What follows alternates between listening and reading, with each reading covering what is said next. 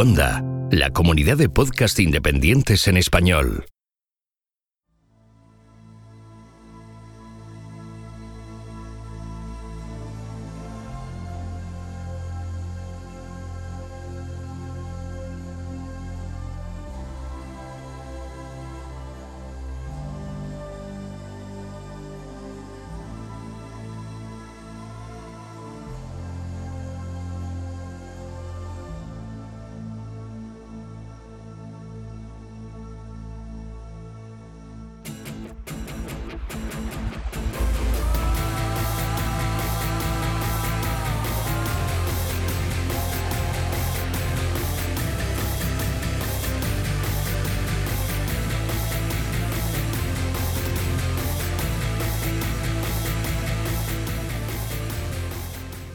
Esto es Istocast, no es Esparta, pero casi. No es Londres, no es Pela, no es Madrid, no es Kuala Lumpur y tampoco es Alejandría. Pero de todos esos sitios vamos a hablar porque vamos a hablar de cagadas matrimoniales. Es decir, matrimonios que, bueno, pues eh, fueron conflictivos al menos. O fueron una mala decisión tener, eh, mm, que se produjera. Eh, mm, que la convivencia no fue buena.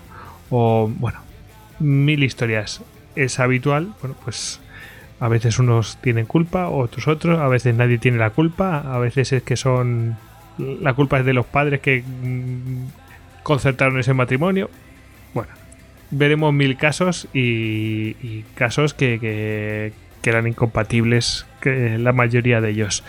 Eh, aunque después tuvieran frutos de, de aquello, que hijos pues célebres o o siguiera la descendencia. Bueno, ya lo veremos.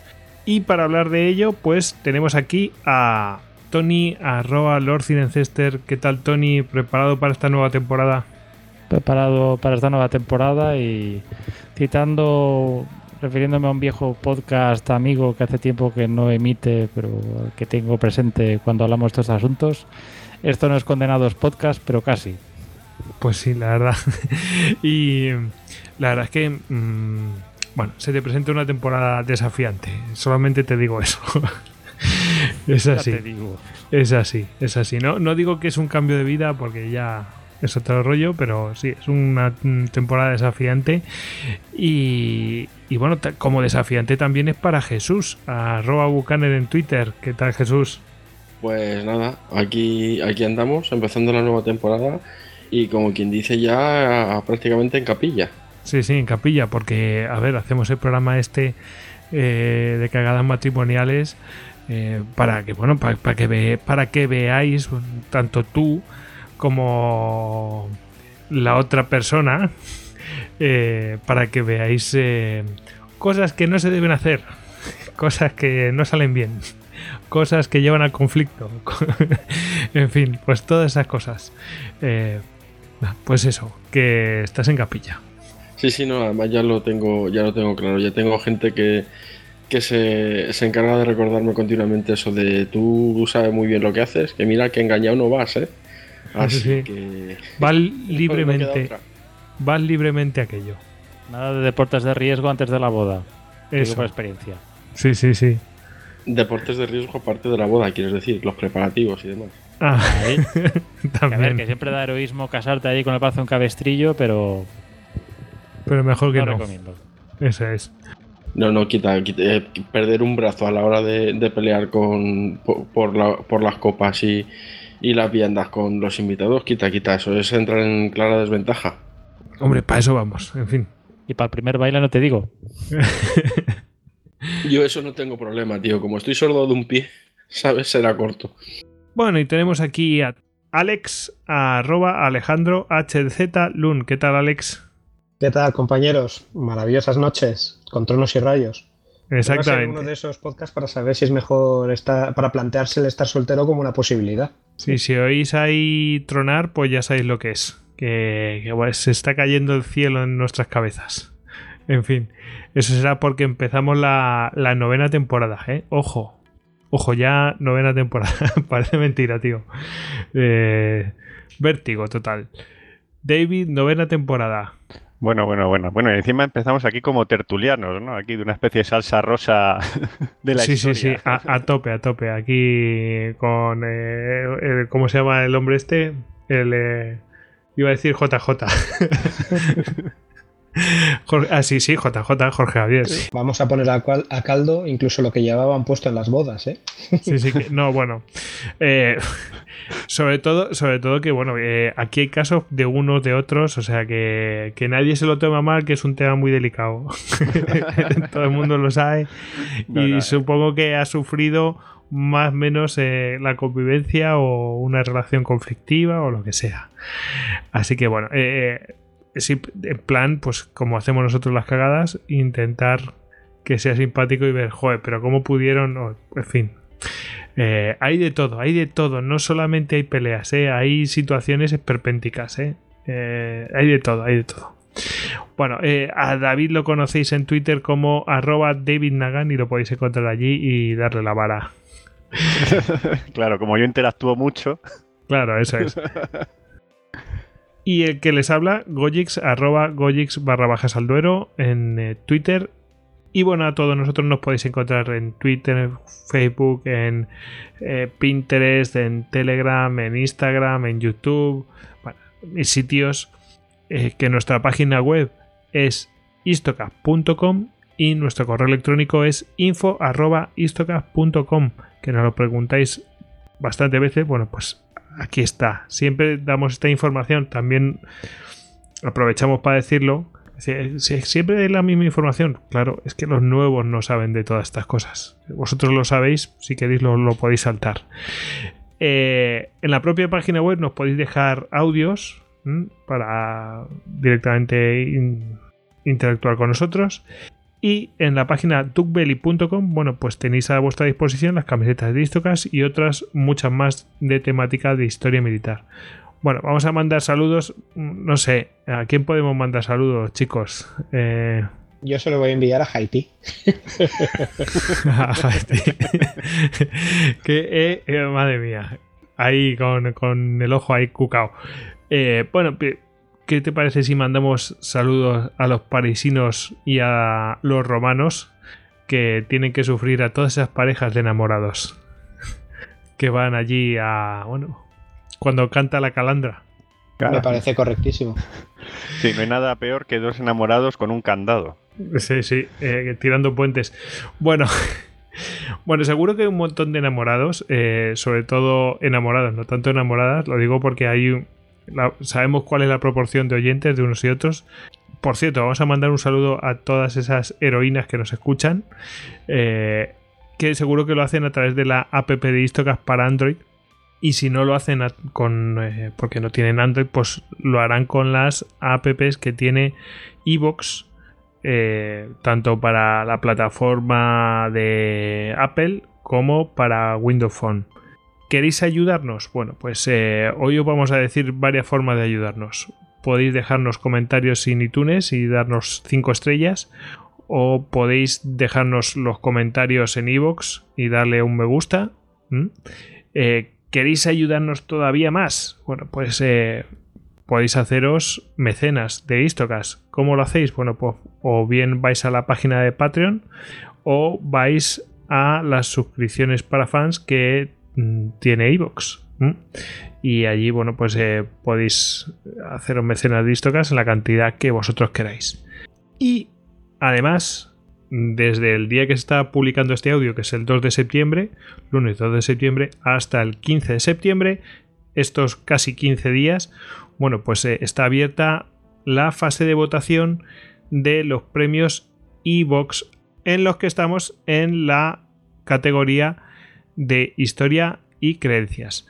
Bueno, pues eh, si os ha gustado la pasada temporada, si os ha gustado el Histocast de eh, El hombre en la luna, 10 horas, si os ha gustado el Estiocast de la playa de Omaha, en el 75 aniversario del desembarco de Normandía, si os ha gustado el Histocast de Fl- Flavio Estilicón, si os ha gustado el que hicimos sobre prisioneros de guerra, por decir algunos que estamos eh, que, que hemos hecho la temporada pasada. Pues, si, os, gustan los anuarios de yihadismo, si os gustan los de catástrofes naturales que vamos incorporando, si os gustan todos los de cagadas que hemos hecho, si os gustan, si os gustan las ocho temporadas que hemos hecho, bueno, y consideráis que merecemos el voto, pues dándos el voto, ¿por qué no? Así que desde aquí os pedimos humildemente el voto y Alea Yactaest.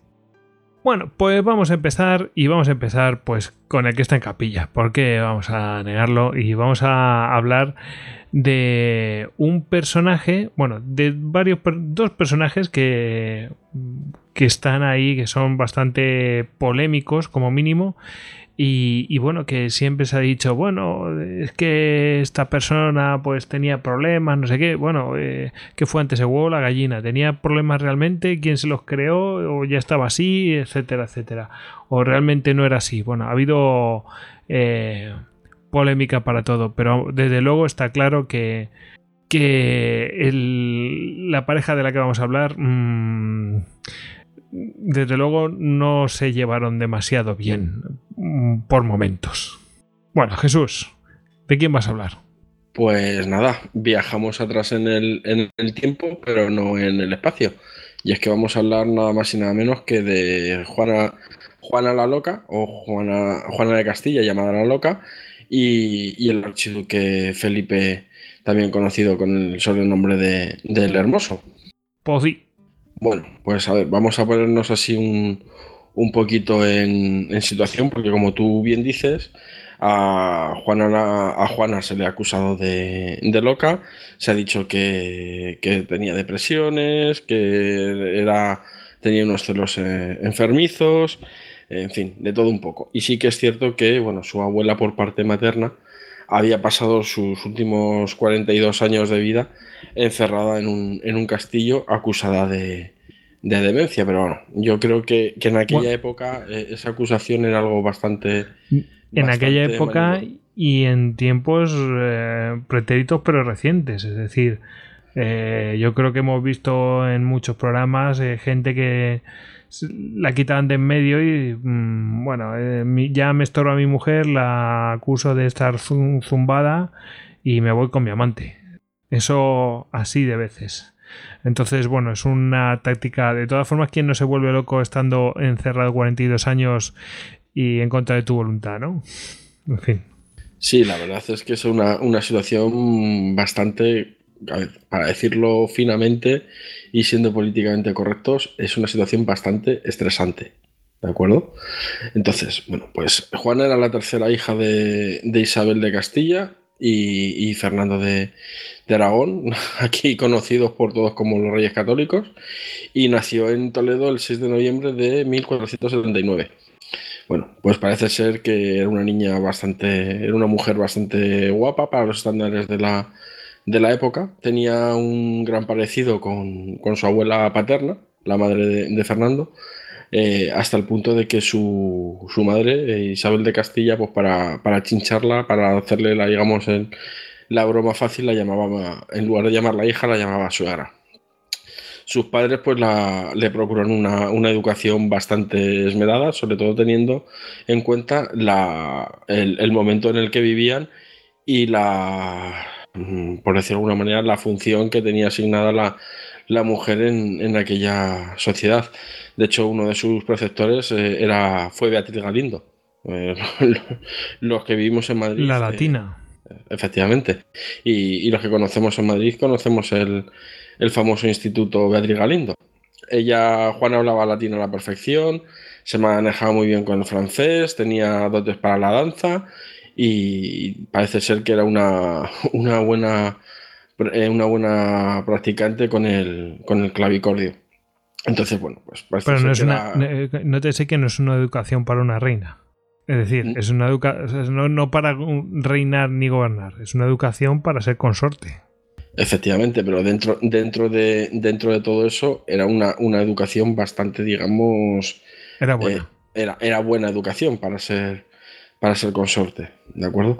Eh, pronto Juana pues tuvo ciertas inclinaciones místicas y bueno, pues ella lo que, realmente quería era encauzar esas, esas inclinaciones eh, pues metiendo a esa monja. Lo que pasa es que, bueno, pues sus padres ya sabemos que tenían, tenían las cosas muy claras, tenían muy claro cómo querían, cómo querían manejar los destinos de, de sus reinos, incluso una vez eh, que, hubieran, que hubieran muerto, y decidieron que no, que, que Juana iba a ser una de las piezas en, en esa política de, de matrimonios con, entre monarquías europeas que, que tenían montadas y bueno, pues se concertó una, una boda con, con el eh, archiduque, una doble boda, porque por un lado se casaba Juan, que era el heredero de la corona, el hermano mayor de, de Juana, y por otro lado se casaba Juana, que se casaba con el, con el archiduque Felipe, conocido como, como el hermoso, y era el hijo menor del, del emperador, ¿de acuerdo? Del emperador de, de Alemania. Entonces, bueno, eh, Felipe, al contrario que, que, que Juana, bueno, pues la, la, educación de Felipe dejaba bastante, bastante que desear, teniendo en cuenta que él sí estaba, sí que se le había educado, pues en, al ser varón sí que tenía, sí que se supone debería ser educado para lo que son las funciones eh, de, de, gobernanza, ¿no? De un, de un país. Eh, él sí, lo que sí era una persona que era bastante, bastante deportista y bueno, pues que tenía un, un, una apariencia física bastante, bastante agraciada, lo que le convertía, bueno, facilitaba bastante su, su labor de, como digamos, de, de, picaflor, porque si algo que era algo que le gustaba era, era perseguir a, a, las mozas de, de la corte, fuera cual fuera su, su condición y sin el menor, sin el menor disimulo. Sin más, ¿eh? en fin. Sí, sí, vamos, que, no, no, no, le dolían prendas, le daba igual perseguir a una a una criada que a una que una noble. O sea, cualquier cosa que, que llevara faldas, él, él intentaba el, el cortejo y, y, llevarla, como se suele decir, llevarla al huerto. El caso es que los reyes católicos organizan el matrimonio, ¿de acuerdo? Y dicen, dicen las crónicas de la, de la época que, que fue, fue un flechazo, o sea, que fue eh, amor a, primera vista. Tanto es así que, bueno, pues había fijado una, una fecha de, de matrimonio y tuvieron que adelantarla unos días porque, porque los novios estaban como locos pues por, por consumar. Aunque dicen las malas lenguas que el problema no fuese, sino que estaban tan locos por consumar que consumaron y tuvieron que, que adelantar la boda para darle a aquello una. Para que no cayeran en, en, pecado mortal. Ya sabes que los padres de la novia, el, el, sobrenombre de católicos no lo tenían puesto por, por azar. Era algo que llevaban bastante, bastante a gala. Uh -huh. El caso es que, bueno, pues eh, Juana queda embarazada muy, muy pronto y el 15 de noviembre nace la primera de sus, eh, de sus cinco hijas, ¿de acuerdo?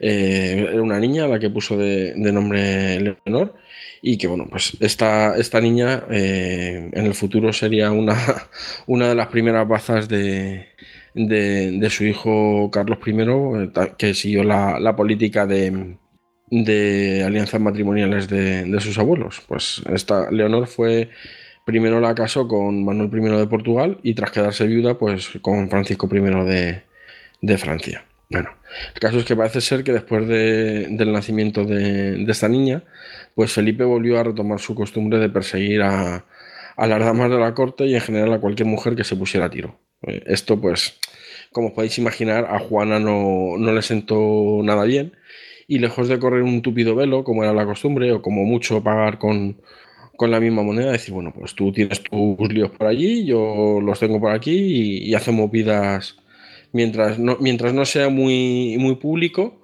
pues no, no levantamos la, la lo dejamos en, en este, digamos, ahí en este impasse. Pues no, ella dijo que, que no, que no habría mujer en Flandes o Castilla que se interpusiera en su matrimonio y se dedicó a exigirle al archiduque pues que respetase el, el, el, voto de fidelidad y a perseguir a cualquier fémina que se, que se acercase a él, hasta el punto que parece ser que en alguna ocasión eh, literalmente se agarró de los pelos con, con una dama de, de, la corte y se los arrancó porque sospechaba, parece ser que no sin, sin acierto, pues que, que era una de las, de las amantes de, de su esposo. Sí, sí. Bueno, el caso es que en- encima, por si no. Para eso si te no fuera- pero claro, es que ella no eligió. ¿Sabes? No, no, allá, la, allá ella de hecho quería ser monja, o sea, ya le dijeron, te, te presenta tu futuro, te presenta tu futuro marido. Así que nada, pues lejos de encima, como, como si no fuera poco el, el hecho, y no te sé las comillas, ¿de acuerdo?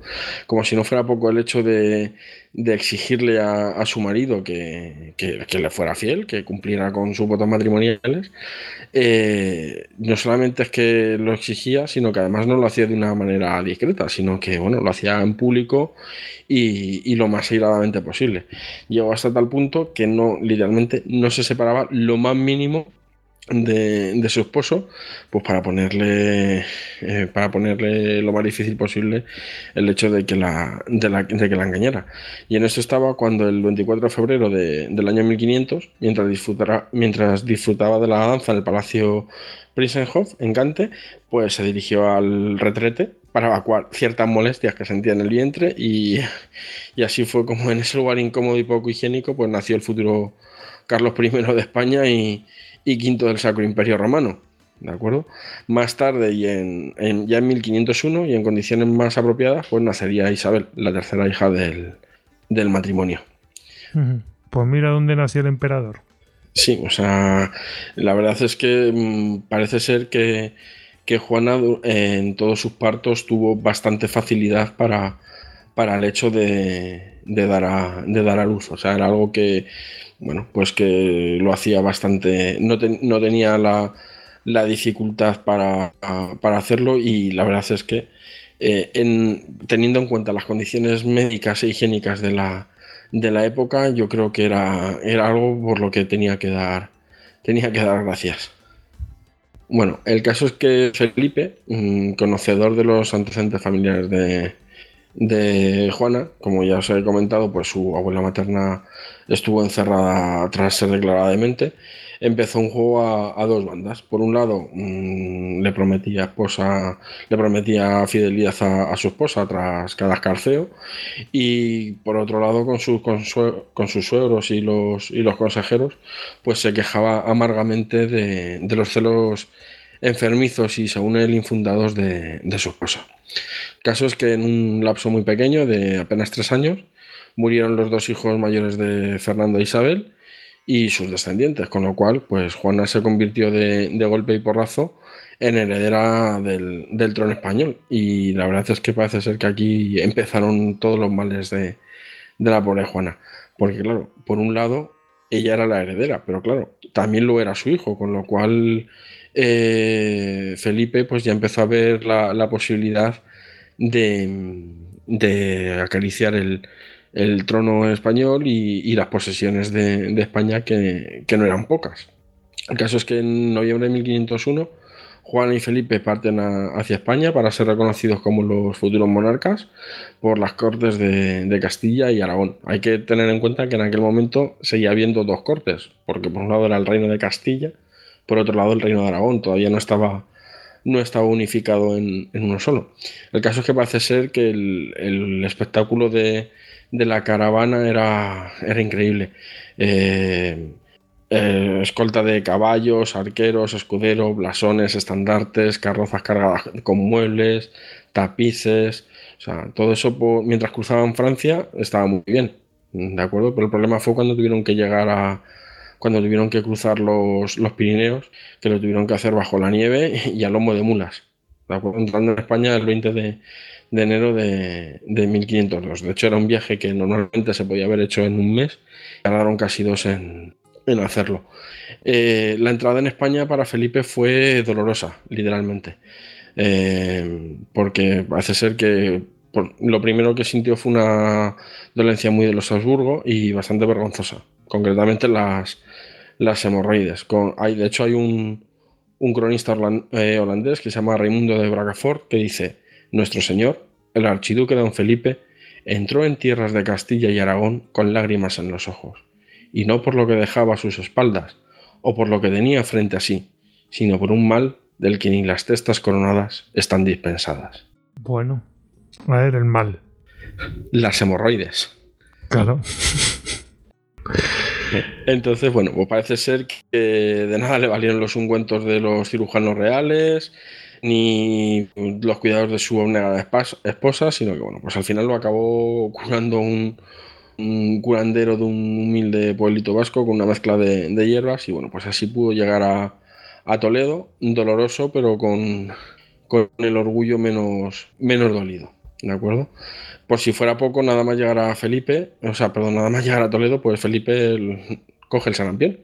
Entonces, claro, para él la, estancia aquí en España, además teniendo en cuenta que, mm, que él apenas hablaba, hablaba español, eh, que la, las cortes castellanas le tomaron le tomaron juramento, pero lo veían como una especie como de, de invasor, no le, no le veían con, con buenos ojos, pues bueno, pues Felipe lo que quería era alargarse a, Flandes cuanto antes y volver a España simplemente, digamos, a, recoger, la, a recoger el trono cuando sus, sus suegros pasaran a, mejor vida.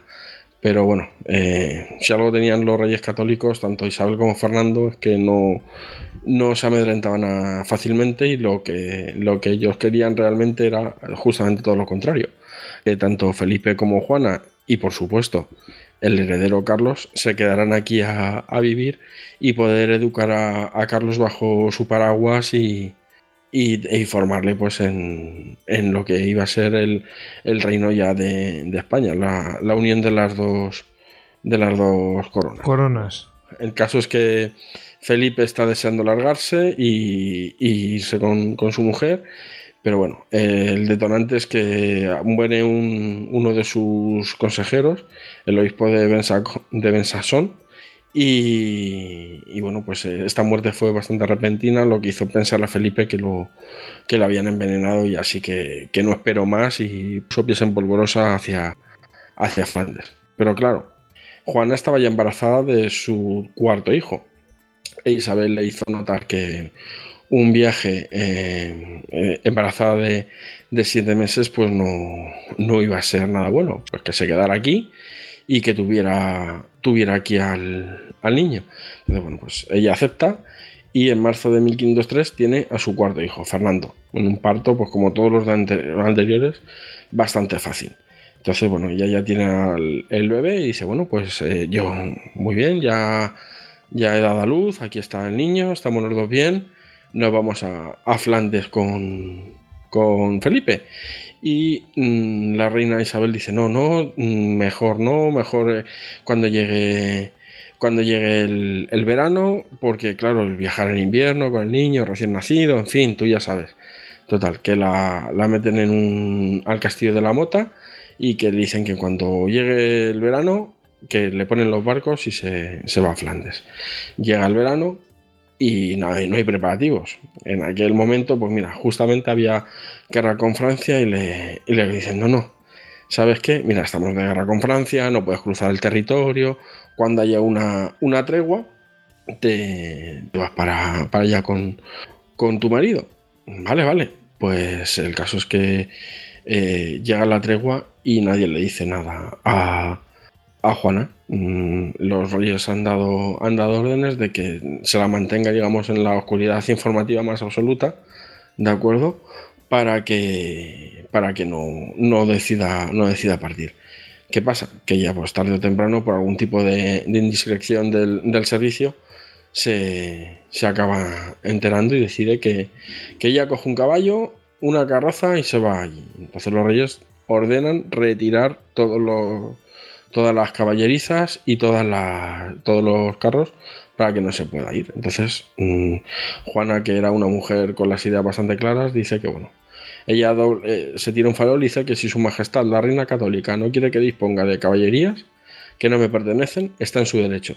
Pero en mi persona no manda, pues si ella es reina de Castilla, yo lo soy de Flandes y de Borgoña. Y aunque como hija me gustaría poder obedecerla en todo, como esposa me debo a mi rey y señor, y en su busca voy aunque sea andando. y coge camino literalmente andando, con lo cual pues al obispo de Mota no le queda más remedio que ordenar cerrar todos los puentes lavadizos, puertas y demás para que ella no salga del castillo. Así que, bueno, pues ni corta ni perezosa decide pasar la, noche a la, la, intemperie. Lo que, claro, ahí empieza ya, digamos, un poco la, la, leyenda de que muy bien de la cabeza no, no estaba. Sí, claro, que estaba dispuesta a cualquier cosa.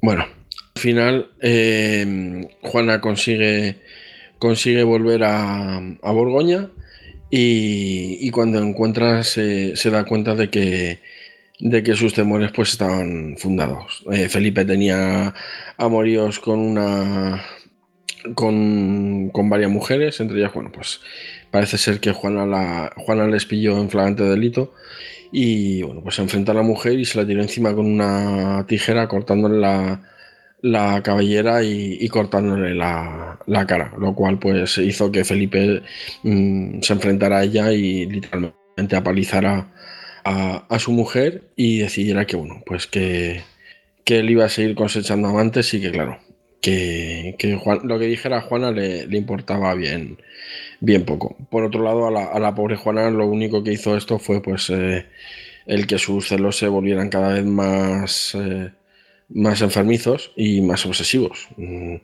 lo que no quita que para que entre rebotos de te odio, eh, tienes que serme fiel ya, pero yo hago lo que me da la gana porque soy el rey y demás, pues tuvieran a, a su, quinta, a su quinta hija. Así que tú, tú, fíjate que en el fondo era una, una relación bastante, bastante enfermiza por, por ambas partes.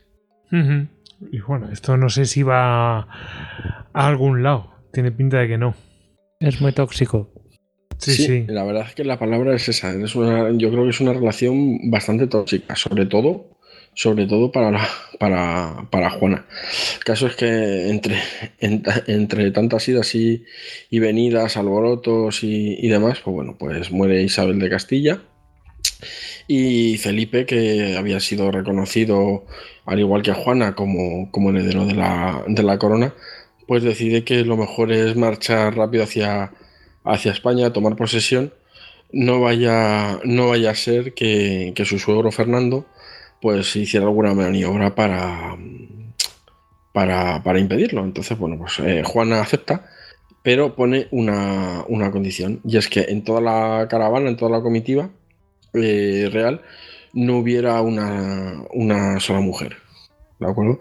Eh, un poco en plan de, de quien evita la, la, la ocasión, evita, evita el peligro. El riesgo efectivamente. El caso es que, bueno, pues eh, la, el viaje no fue nada, no fue nada sencillo. Mm, tuvieron problemas con los barcos, llegaron a, a tener que recalar en, en, Portland, en Inglaterra, y bueno, pues pudieron llegar aquí a, España a, los tres meses de, de haber partido. ¿De acuerdo? Entonces, bueno, pues eh, tanto Fernando como los nobles castellanos apoyaron a, Felipe, aunque estuviera, aunque fueran digamos, de una manera recelosa.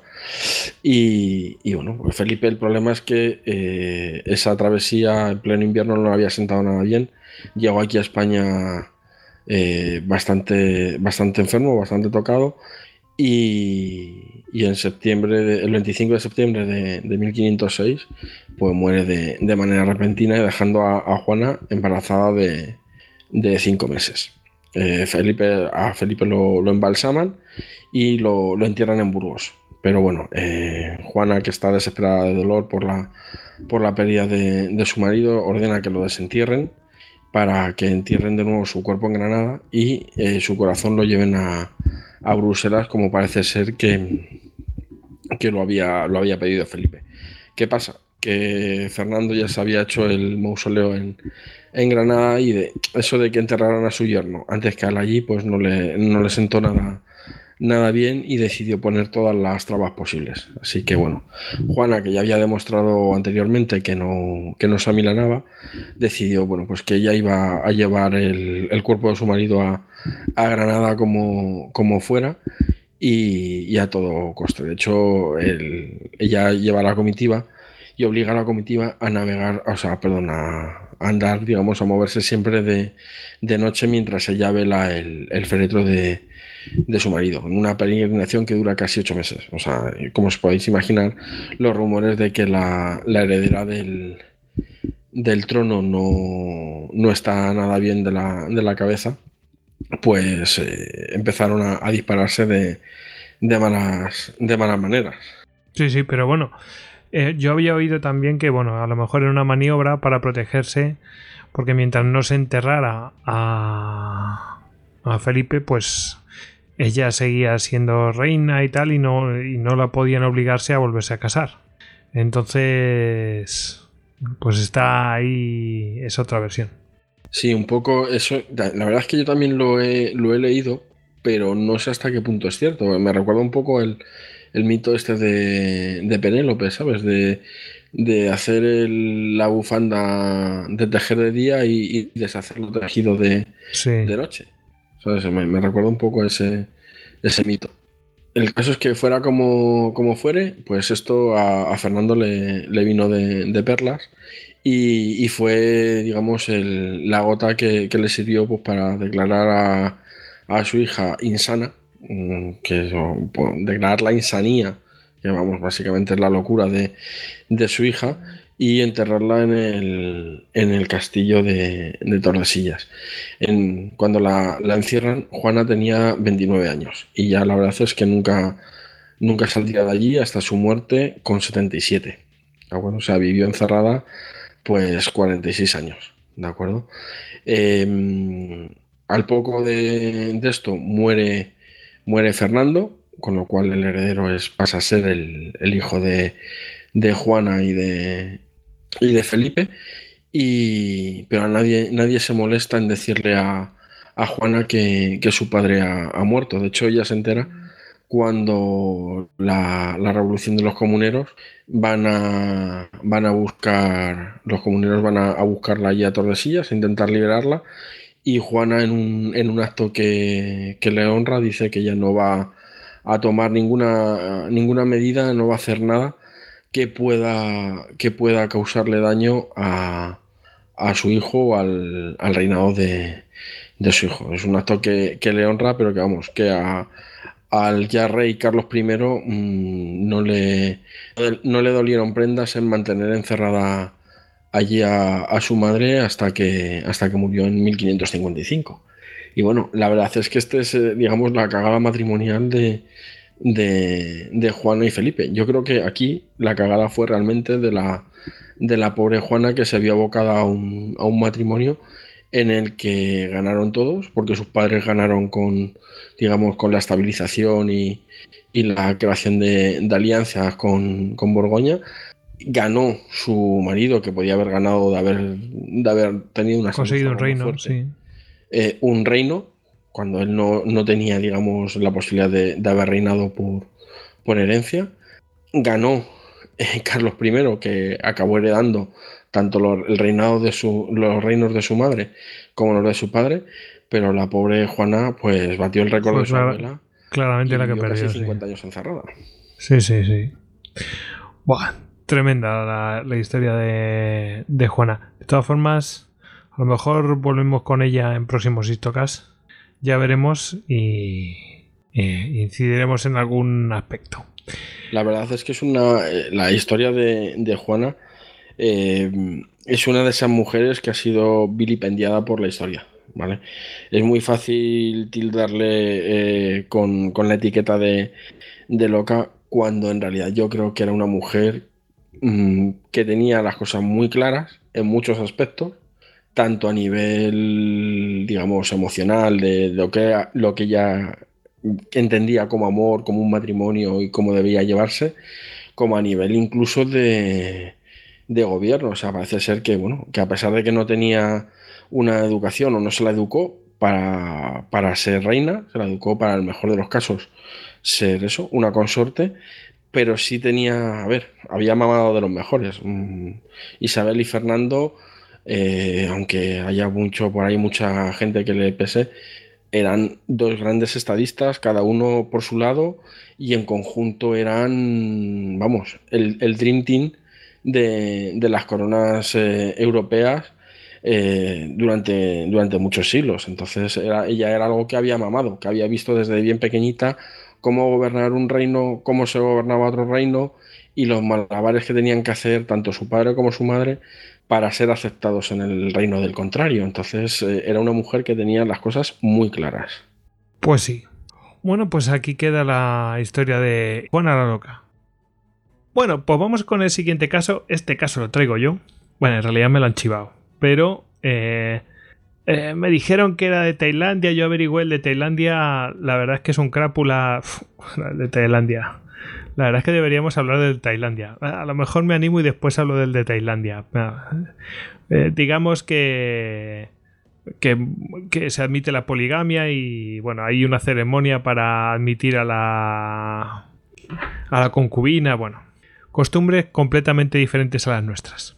Bueno, pero no era el de Tailandia. Entonces escarbé un poco más y averigué cuál era. Y era el caso de Malasia, de Mohamed V de Kelatán, que era iba a ser el rey de, de Malasia.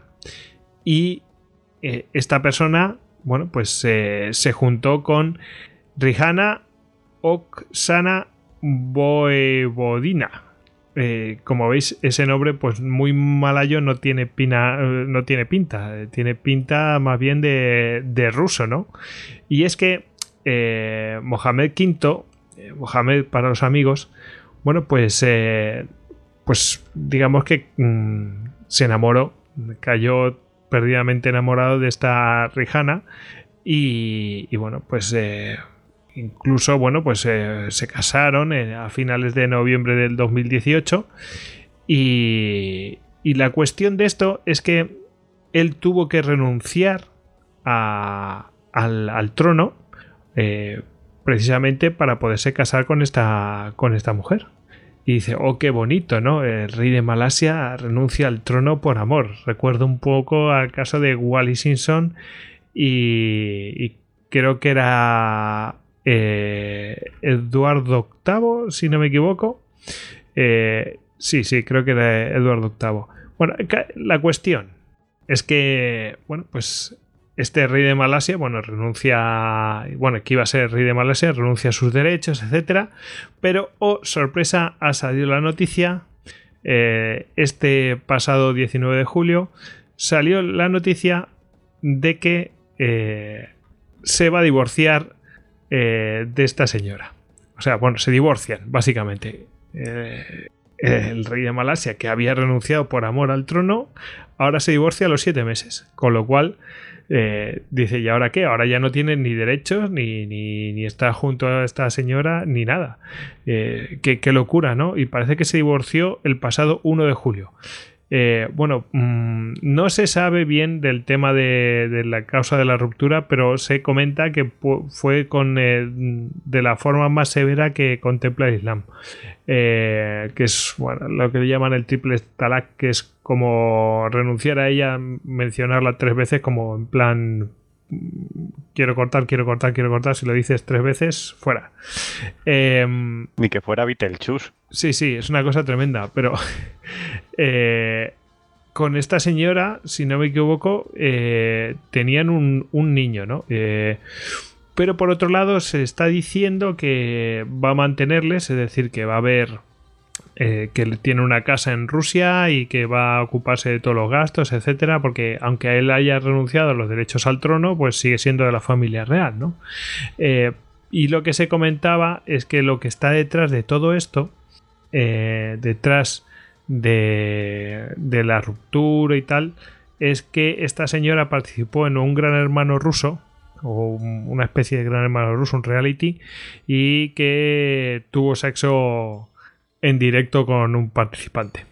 Bueno, eh, eso sí se sabe que fue así, pero la cuestión es que también se dice que a, raíz de eso, pues a él le obligaron a renunciar a esos a esos eh, eh, a los derechos al trono etcétera y que le han obligado también a, a divorciarse formalmente pero que hay una versión que dice que bueno, que en realidad es todo un formalismo para seguir con esta persona. Y ya está, nada más. Y bueno, pues eh, como veis, son casamientos un poco raros o arrejuntamientos un poco raros mm, que hacen renunciar al trono mm, y que después, fíjate, te quedas compuesto y sin novio y sin novia. Es curiosísimo. estos, podcasts, la verdad es que eh, son...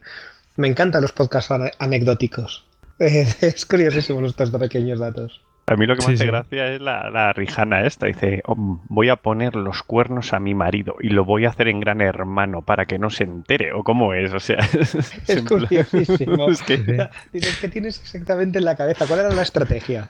No lo pillo. Además, fíjate que mm, eh, normalmente son muy discretos, ¿no? Y todo esto. pero en cambio, ella en su cuenta oficial de Instagram, en Instagram, ella me- mencionaba cómo se conocieron. Él se presentó como el rey de Malasia, me lo tomé a broma y le contesté que yo era la reina de Moscú. En fin, yo creo que tan mal no debieron terminar. Eh, se casaron, por cierto, en Rusia, eh, por eh, rito ortodoxo, si no me equivoco. Y yo creo que tan mal no debieron terminar. Y, y bueno, mm, eh, vamos a ver, el pasado que tiene ella es el pasado que tiene. Entonces es una cosa que él asumía que estaba ya ahí. Entonces, no sé. Bueno, eh, cada uno que saque sus conclusiones. Y, pero vamos, desde luego es un arrejuntamiento problemático, como, como poco, ¿no? Si esto era como aquella hace un tiempo cuando te mandaban correos ahí de, de, hola, soy una rusa por internet, en plan de me quiero casar contigo, después de haber cruzado tres frases, pues algo así. Sí, sí. En fin. Bueno, pues aquí queda el caso mm, malayo de Mohamed, que bueno, pues eso, eh, renuncia al trono y ahora está divorciado. En fin. Bueno, pues ahora vamos a irnos a la antigua Grecia en esta noche tormentosa y vamos a ver... Bueno, algunos dirán que eso no es Grecia, que es Macedonia. bueno, ya he muchas pistas, ¿no? Pero, pero bueno, están todos relacionados claramente y, y bueno, pues vamos a ver eh, una pareja mm, que es muy famosa y que los frutos de esa pareja, bueno, son más que famosos. Mm, Una de las personas más famosas de la historia. Yo creo que entre los, entre los cinco más famosos, por ahí anda, ¿eh? Sí, sí. Así que bueno, eh, Alex, ¿de quién estamos hablando? Bueno, pues vamos a hablar a uno que además ya recurrimos a él en nuestros asesinatos, en nuestros asesinatos oportunos. Y que creo que tiene también un Blitztocas, una cosa así, sí. Sí, hombre, es que la verdad es muy recurrente porque es uno de esos casos que siempre nos excita la imaginación. Yo creo que a la mayoría de los que nos acompañan habitualmente en Istocas no hace falta que les introduzca casi la figura de Filipo II de Macedonia, el padre de Alejandro. Pero para los que hayan caído por azar con nosotros hoy y tengan la suerte de, no ser tan duchos en la historia, porque la verdad los comienzos son siempre lo más interesante, Filipo II, eh, Filipo II de Macedonia fue el padre del gran general Alejandro Magno, el que invadió y conquistó Persia.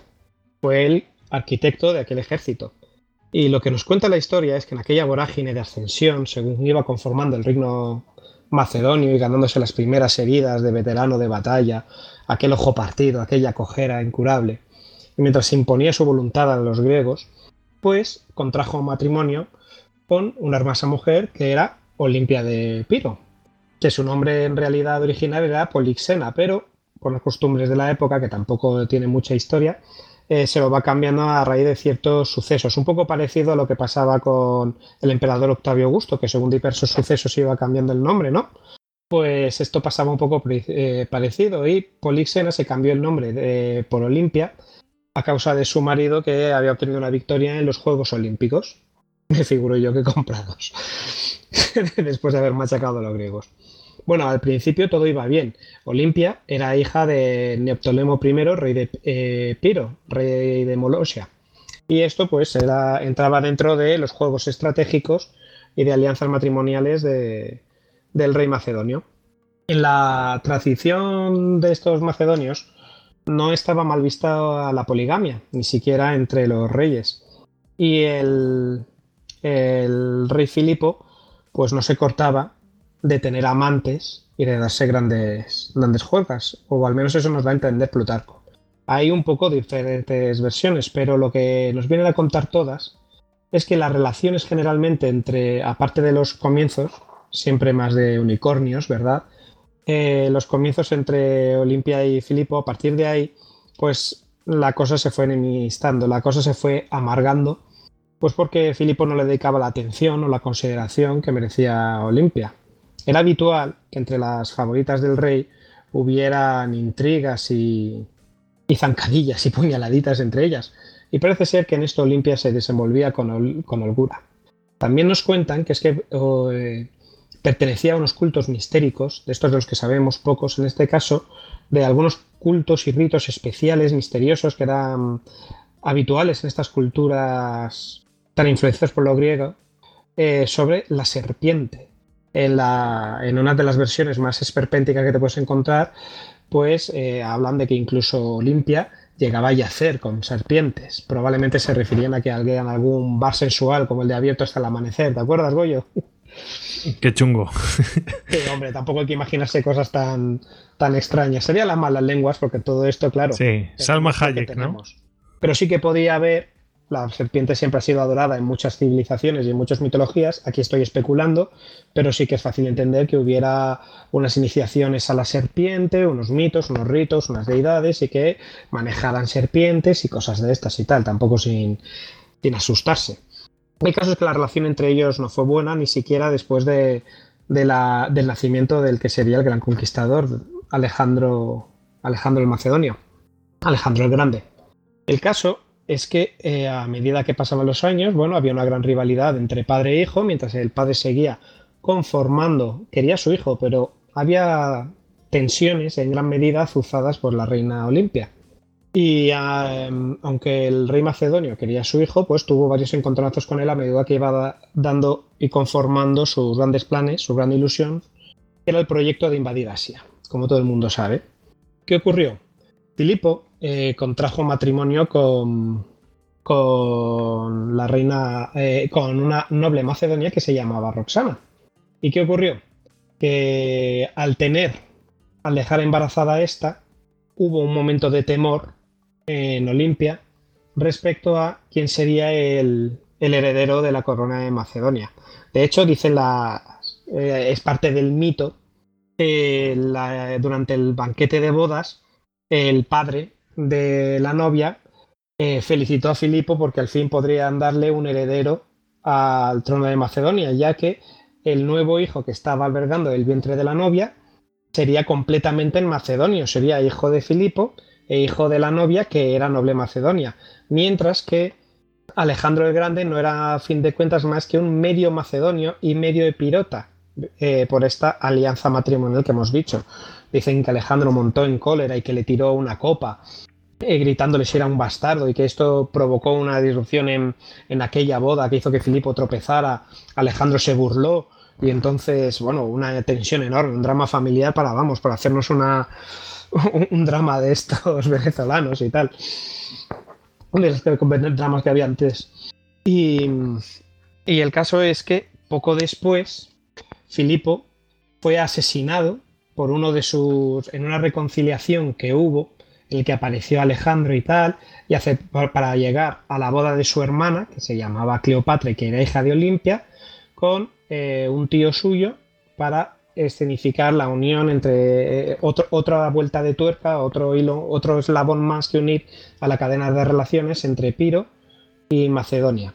¿Qué ocurre? Que durante ese, ese banquete pues Filipo es asesinado por uno de sus propios guardias, por Pausanias, que también decían que era amigo de Alejandro y siempre nos quedó ahí un poco la duda, eh, aunque luego, claro, persiguieron al, culpable y lo asesinaron y todas estas cosas, pero siempre quedó un poco ahí diciendo la duda de cuáles son las causas de este, de este asesinato. De hecho, al culpable se lo cargó el mismo Alejandro Magno. Eso para quitarse. Mm, como para demostrar, porque parece que era uno de los muy, muy amigos de Alejandro y lo mató con sus propias manos para, bueno, se dice, ¿no? Hay dos versiones. Una es esa, que dice que en el instante en que el gran amigo Alejandro Pausanias lo, eh, asesina al padre, Alejandro coge la espada y lo asesina en ese momento también y le da muerte. Y otra que consigue huir, pero le acaban dando caza al poco tiempo y lo torturan, etcétera. Y confiesa que lo hizo por amor, porque una causa de celos, de amantes y cosas ahí súper turbias y extrañas. El caso es que, como vemos en nuestras en nuestras series policiales, dices, ¿quiénes son los beneficiados? dices, bueno, en este caso prácticamente todos, ¿no? Persas, atenienses, pero quizás el más beneficiado sea Alejandro. y si fue Alejandro quizás fuera muy azuzado por Olimpia. El caso es que fue un matrimonio de estos que dices, ¿para qué te casas? bueno, eh, lo cierto es que, eh, bueno, la verdad es que se casan, no se querían nada, no salió bien, vamos a ver, tampoco se casaban para quererse mucho, ¿eh? eh las cosas como son, no salió bien en el sentido de que, bueno, pues la convivencia no era muy buena, ¿no?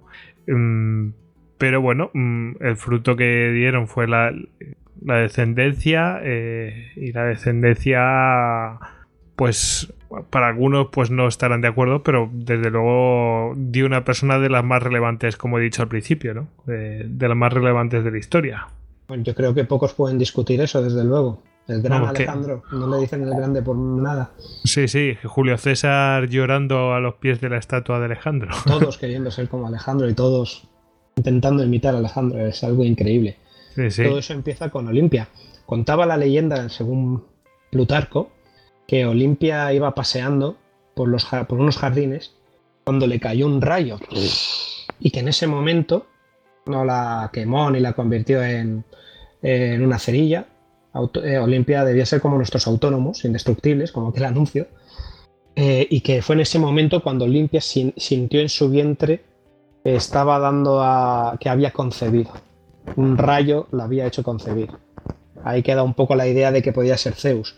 E incluso en hijo, hijo Zeus, sí, sí. E incluso en otra versión, un poco menos magnífica, em, Zeus se le presentó a Olimpia, según sus ritos oscuros, en forma de, de serpiente lo cual es un poco ya más preocupante, todo hay que decirlo.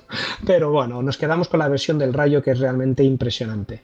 El propio Filipo llegó a decir que él mismo sentía como en una ocasión que yació con su esposa sentía, sintió de repente una sensación extraña como si él le hubiera puesto un sello especialmente poderoso en el vientre de su mujer y tal. O sea, el mito del nacimiento de Alejandro no es nada común. Bueno, eh, también los, los eh, que hablaron de Alejandro, pues seguro que tienen algo que ver en esa historia. Me da la impresión. Bueno, pues eh, aquí queda este Filipo II de Macedonia y Olimpia de Piro. Bueno, pues ahora nos toca ir con nuestro corso favorito, ¿verdad? Dani, nos vamos con eh, nuestro amigo Bonaparte, Napoleón. vamos aquí con el gran corso. Hombre, tuvo sus, más, sus, eh, más y sus menos, ahora lo veremos, ¿verdad? Sí, no, la historia, tuvo una historia que sí ya es bastante, ya tiene bastantes páginas en los campos de batalla, en lo que es la parte matrimonial, también tiene bastante chicha. Sí, sí. Es que, a ver, hablamos de Napoleón Bonaparte y es que inicialmente él estaba comprometido con Desiree Clary era la hija de unos armadores de Marsella, aunque en algunos sitios se encuentra que eran comerciantes de seda, cuya hermana mayor Julia es la esposa del hermano mayor de Napoleón, de José Bonaparte. Eh, por lo visto la relación en principio le tenía bastante cariño, la quería mucho e incluso llegó a escribir una novela romántica que hasta la fecha sigue inédita, Lisón y Eugenia. Yo creo que es de esas cosas que si se encontrara sería, eh, sería complicado valorarlo en dinero. Sí, sí. Pero es que este compromiso inicial, pues estamos hablando de 1794, Napoleón tiene 25 años y así. Pasa que un año después, en 1795, conoce en casa de Madame Thérèse Talien a Josefina, o Rose. Su nombre completo sería Marie-Joseph Rose Tacher de la Pallerie. Eh, ella por entonces se hacía llamar Rose. Rose era una criolla nacida en Martinica en 1763 que con 20 añitos se casó con Alejandro de Beauharnais, un militar francés. Y su matrimonio acabará cuando su marido, un general al servicio de la revolución, muere ejecutado. Ella ha pasado un tiempo en cárcel, pero bueno, de ese matrimonio quedarán dos hijos, eh, Eugenio y Hortensia. Eh, Josefina es amiga de uno de los contactos políticos de Napoleón, del revolucionario Paul Barras. O sea, Napoleón llevaba la parte militar y Barras llevaba una parte más política. Y en su correspondencia, Barras eh, se refería a Josefina con ni más ni menos que el término de la criolla viciosa, que es una película para Suena chunguísimo, chungo, chungo, chungo. Hombre, desde luego, afortunado no era. Pero bueno, entre Napoleón y Josefina hay química y él acaba locamente enamorado de ella hasta el punto que rompe el compromiso con Desiree para casarse con Josefina, una mujer seis años mayor que él. Pero pensaba la la diferencia entre los dos, pues era de, seis años. De hecho, eh, se casan el 9 de marzo de 1796 y cuentan que en el momento de casarse, el juez que los estaba casando, pues, olvidemos que era un matrimonio civil, le dijo a Josefina que, que hacía casándose con, con ese desarrapado, que él era un, solo era un general del ejército revolucionario, que no tenía nada y así. Pero ella se casó igualmente. Y al cabo de dos días ya Napoleón se va a Italia a guerrear y a luchar por la revolución.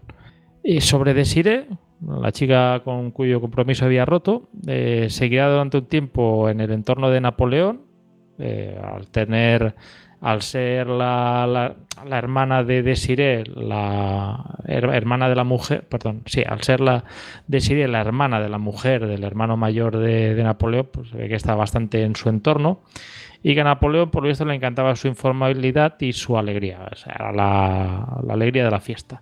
Lo que pasa es que Josefina se preocupaba de que eso fuera más y al final se opta por casar a Desiree con el que sería general y futuro mariscal Bernadotte.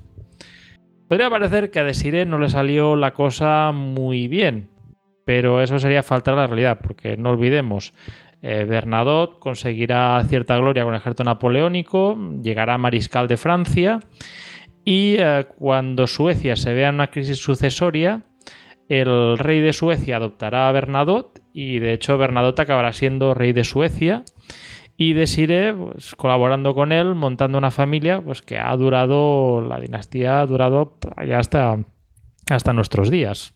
Increíble, ¿eh? Lo que, las vueltas que da la vida. Eso, eso no es una, cada- una cagada matrimonial, es todo lo contrario. Es como un- una carambola termina haciendo que, que una cosa que mm, parecía un tejemaneje al final salga fenomenal. Sí. No, en este aspecto le salió la cosa bien. La cosa es que mientras Napoleón va acumulando gloria militar en las campañas, olvidemos en Italia y posteriormente en Egipto, pues Josefina no se aburrirá. Ella irá teniendo, ya había tenido aventuras previamente, ya había tenido bastantes amantes y en ese tiempo, ya casada con Napoleón, se rumoreaba que tuvo alguna aventura con Ba- propio Barras y el amante reconocido que tenía entonces era un teniente de húsares llamado Hippolyte Charles, un hombre nueve años más joven y también pues, bastante carismático y amante de la, de la buena vida. Que por lo visto después miré a ver si había tenido algún incidente y así. No, de hecho sobrevive al imperio napoleónico, lo cual me sorprendió gratamente. Lo que pasa es que bueno, Napoleón volverá en Egip- de Egipto siendo la persona pop- más popular allí en Francia. No olvidemos que Despertaferro ha sacado un número sobre la campaña de Napoleón en Egipto, que es de, de lo mejor que he encontrado escrito en español sobre esa campaña tan desconocida. Y a su vuelta le llegan los rumores de las infidelidades de Josefina y de hecho la echará de casa durante una temporada, hasta que al final tiene una reconciliación bastante apasionada. Y a, partir de, entonces Josefina no volverá a tener aventuras extramatrimoniales. No se puede decir lo mismo de Napoleón. Por lo visto tiene un affair con Pauline Belisle Fures, una chica bastante joven y bastante guapa, y que como él venía de Egipto, a ella las malas lenguas la llamaron su Cleopatra. Entonces, a- ante ese tiempo, eh, Napoleón va avanzando, llega primer cónsul y posteriormente ya llegará el momento de su coronación. No olvidemos que al tener que coronarse como emperador es coronado por el Papa. Y evidentemente el Papa no ve bien eh, coronar a un matrimonio casado por lo civil, lo cual obliga que el día, si la coronación es el 2 de enero de 1804, el día antes eh, se casen por la iglesia en una ceremonia bastante privada y que evidentemente no tenía que deslumbrar por la que tenía que ser la gran ceremonia, que era la coronación. Que la vemos ahí, eh, es muy famosa esa ceremonia por el cuadro que hizo el pintor David Sí, que sale ahí coronándose a sí mismo y sale. No, o sea, si miras bien bien el cuadro, o sea, me lo dijo un profesor, profesor de historia del arte. O sea, de hecho, lo que el momento que saca el cuadro es eh, Napoleón poniéndole la corona encima a Josefina. A Josefina, ¿no? Que este parece, o sea, puede ser la coronación de Bonaparte, pero al fin y al cabo es Napoleón. Claro, eh, lo que pasa es que como tiene la esta muy en alto, parece que se le está poniendo. Claro, no, sabemos cuál es el movimiento, ¿no? Pero es verdad que, puede ser que se lo ponga a Josefina, sí, sí, sí. Y, me acuerdo que un profesor de historia de arte mío decía, o sea, fijaros si la quería, que, o sea, al momento que para nosotros tenía, sería el momento máximo de coronación de emperador la historia refleja eh, la coronación de Josefina. Imaginaos si la quería.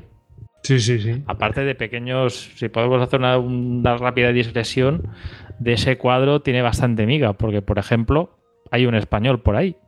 Sí, señor. El dignatario del embajador de España. Federico Gravina. Sí. que se rumoreaba que era hijo bastardo de Carlos III, si no recuerdo mal. Hombre, cierto parecido sí que tienen. Pero vamos, eh, son rumores. Aparte de la gran. O sea, ¿quién preside también el cuadro? Madame Mer, que es la madre de Napoleón, Leticia Remollino, que eh, no estaba. O sea, en el momento de la coronación real, eh, ella estaba en, totalmente en desacuerdo que Josefina fuera coronada emperador, emperatriz y, no estaba no estuvo en la ceremonia. Y Napoleón le dijo al pintor has de pintarla a ella que esté ahí en el centro que no vamos aquí a dejar que, broncas familiares mmm, oscurezcan el momento sí sí sí sí. Bueno pues, fijaos ahí en ese cuadro está la florinata ¿Mm? de aquel momento. En fin. Sí todos los que mandaban los que contaban en Francia estaban allí y claro, con la coronación imperial nos encontramos que evidentemente hay un punto espinoso que hemos de abordar, que es el tema de la sucesión imperial. Y es que revisando las leyes francesas de por entonces, en principio, en caso de que Napoleón abdicara, muriera o tuviera que dejar el trono, este iría al hijo varón de Napoleón Bonaparte por orden de primogenitura, dándole la opción a Napoleón a poder adoptar los hijos o nietos de sus hermanos. Inicialmente, por lo que creo recordar que leí en el libro de Sokolov de Austerlitz, el, sucesor tenía que ser a priori el propio José Bonaparte, si no había ningún hijo. Lo cual pues, nos lleva, porque Josefina mm, tiene ya cierta edad, si no recuerdo mal, nació en 63 con el 805, 42 años. Y claro, mm, por más que lo intentan, por lo visto ella no es capaz de darle un hijo. Puede que sea. a esa edad muy complicado ya. Sí. Hay por un lado que puede ser que sea por la edad. También no olvidemos que ya en su momento pues había casado con una de las víctimas de la Revolución Francesa, con el general Beauharnais. Por lo visto pasó un tiempo en una cárcel revolucionaria, en que las cosas hubieran ido diferentes, pues seguramente la hubiera pasado por la guillotina y hubiera perdido la cabeza. Y evidentemente las cárceles francesas de entonces no eran precisamente muy, muy ergonómicas, muy la, preocupación no era que sus usuarios estuvieran bien, sino más sí, bien ni, sanos ni nada de esto, sí. Y claro, pues eh, estos dos factores supongo no ayudaron a, a que Josefina pues pudiera concebir un hijo. Y claro, en ese momento, claro, Napoleón tenía gran vista, Napoleón tenía un genio táctico y estratégico destacable, pero claro, era complicado ver a Napoleón en el momento en que se casó, 10 años antes, sabiendo que necesitaría herederos. Con lo cual, supongo que tampoco el hecho de las aventuras en Italia y en Egipto, pues tampoco ayudaron a que quizá eso pudiera fructificar, o el hecho que pudiera haber tenido un hijo, estando allí en la distancia. Entonces, para mirar de subsanar el problema, inicialmente se opta por el recurso a la adopción y el 16 de febrero de 1806 eh, Napoleón adopta a Eugenio de Beauharnais, a uno de los hijos de Josefina. Y bueno, y aunque sigue intentándolo, mm, tener un hijo con ella no lo consigue. Pero el 13 de diciembre de 1806 sucede lo inesperado.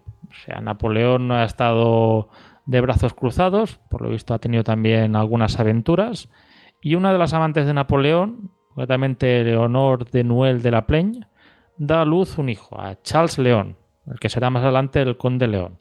Y aquí queda claro que las preocupaciones que tenía Napoleón inicialmente de que fuera el estéril, pues que son infundadas, que por lo visto él puede dar hijos. Y esto se verá más confirmado al año siguiente, que es cuando en 1807 ya Napoleón ya llega a Polonia, después de la campaña en la que tienen lugar las batallas de Ilau y de Friedland. Y allí en Polonia conoce a María Walewska. Eh, por lo visto es un flechazo inmediato, él se encapricha de ella. Mm, ella al principio era bastante reacia, pero parece que al final se deja querer. Y ambos tendrán otro hijo, el conde Colonna Walewski, que a título anecdótico, cuando crezca, cuando se haga mayor, será el futuro ministro de Exteriores de Napoleón III durante el Segundo Imperio francés.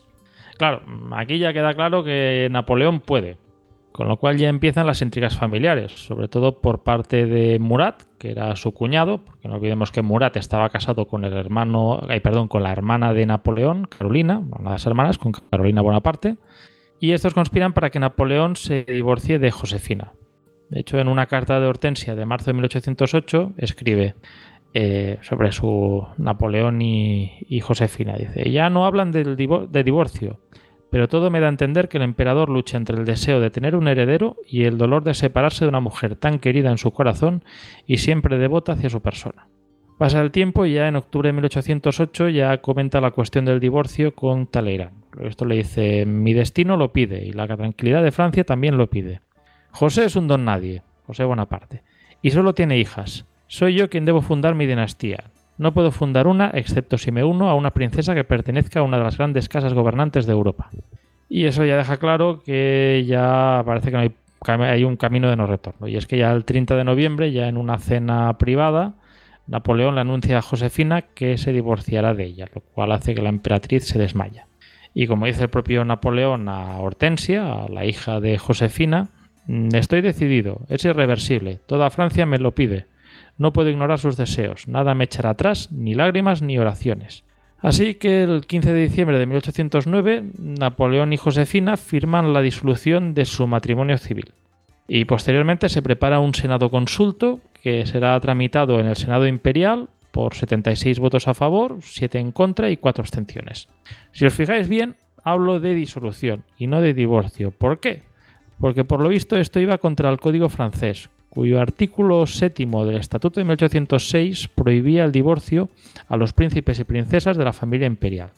Y el artículo 277 estipulaba que los divorcios de mutuo acuerdo eh, no podían darse si la esposa tenía más de 45 años y en el momento de la firma Josefina tenía 46. Tampoco se puede optar por el divorcio, pues eso requería la nulidad papal del matrimonio, cosa que el Papa desde luego no permitiría. Como hemos visto, ya se ha cancelado el matrimonio civil, pero claro, tenemos la parte del, matrimonio eclesiástico, con lo cual que eso es más complicado. Y eso llevará a más, eh, más discusiones, hay más reuniones. De hecho, esto daría, aunque lo he mirado bastante por encima, pero el tema daría bastante chicha. Y al final, tras los trámites para nulidad del matrimonio eclesiástico, esta es anunciada por Le Moniteur el 14 de enero de 1810. Tenemos el matrimonio anulado. El mismo 15 de diciembre de 1809, Josefina ya abandona el Palacio de las Tullerías para ir a la Malmasón donde estará viviendo disfrutamente, como a ella le gustaba, disfrutar de la vida, donde por lo que tengo entendido será visitada por el propio zar Alejandro de Rusia y por Wellington, ya cuando Napoleón caiga, y acabará Josefina muriendo el 16 de abril de 1814. Ya Napoleón ya está divorciado, como hemos visto, y ahora ya se impone la búsqueda del heredero. En principio Napoleón tenía interés por, la, por tirar por la rama rusa, por la gran duquesa Ana Pavlovna, la hermana menor del zar Alejandro, que por entonces tenía unos 14-15 años, pero esto no prospera porque el zar Alejandro no lo ve y porque además también se le adelanta a los Habsburgo, que de otra cosa no sabrán, pero de política matrimonial los Habsburgo creo que saben bastante. Y estos plantean como candidata a la archiduquesa María Luisa de Austria, la hija del emperador Francisco I y de María Teresa de las dos Sicilias. Es una chica de 18 años, 22 años más joven que Napoleón, con una dote de medio millón de francos, que en el momento de casarse se los pagarán al, emperador francés. Al final el compromiso acabará prosperando y, como Napoleón dice, él se casa con un vientre. O sea, aquí el matrimonio no hay amor, no hay tal. Se casa con un vientre, tremendo, ¿eh? Qué frase, tío. Napoleón ya sabemos que era muy dado a frases así. A ver, Napoleón dice eso y María Luisa tampoco se queda corta porque en el momento hay una carta de suya durante esas negociaciones en que escribe, nadie habla otra cosa que del divorcio de Napoleón. Yo les dejo hablar y no me preocupo. Solo siento pena por la pobre princesa que elija, pues estoy segura que no seré yo la que sea víctima de sus políticas. O sea, como vemos, María Luisa mucho, mucha idea de lo que sería el futuro no tenía. Lo que pasa es que, bueno, al final, como vemos, acaba prosperando su matrimonio. El 9 de marzo se firma el contrato matrimonial por parte del ministro de Exteriores austríaco, Clemens Metternich, y del mariscal Berthier. Y, en los y habrá varias ceremonias de matrimonio. O sea, la primera es el 11 de marzo de 1810 en la iglesia de los Agustinos de Viena. Es un matrimonio por poderes, o sea, Napoleón no está, y el que hace el papel de marido es el archiduque Carlos de Austria que curiosamente hacía unos meses había estado peleando contra Napoleón en la campaña de Egmul y las batallas de Aspen-Essling y verdad es curioso que a cabo de unos meses pues, le toque representarlo por poderes en su matrimonio. En una ceremonia en que tiene, tiene lugar, de hecho, ahí en Viena y con grandes festejos en la ciudad. Dos días después, María Luisa ya se irá a París y se encuentra con Napoleón el 27 en Compiègne, el 1 de abril se casarán por lo civil en el Chateau de Saint-Claude y al día siguiente será la ceremonia religiosa en una capilla construida ex profeso en el Salón Carré del Palacio de las Tullerías, presidida por el cardenal Fesk. Que el cardenal Fesk da la curiosidad de que era el tío de Napoleón.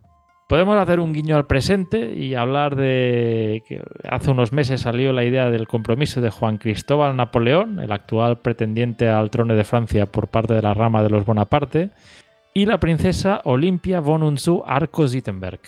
La historia se repite, lo cual pues a mí me parece que es espectacular y, esperemos que esta vez vaya bien. Una vez, bueno, una vez ya firmado el matrimonio y consumado, al cabo de un año, el 20 de marzo de 1811, nace Napoleón François Joseph Charles Bonaparte, o sea, Napoleón II, el aguilucho, o al que también se llamaba el, el rey de Roma. Es un par, ya podemos imaginar eh, también el origen de la frase.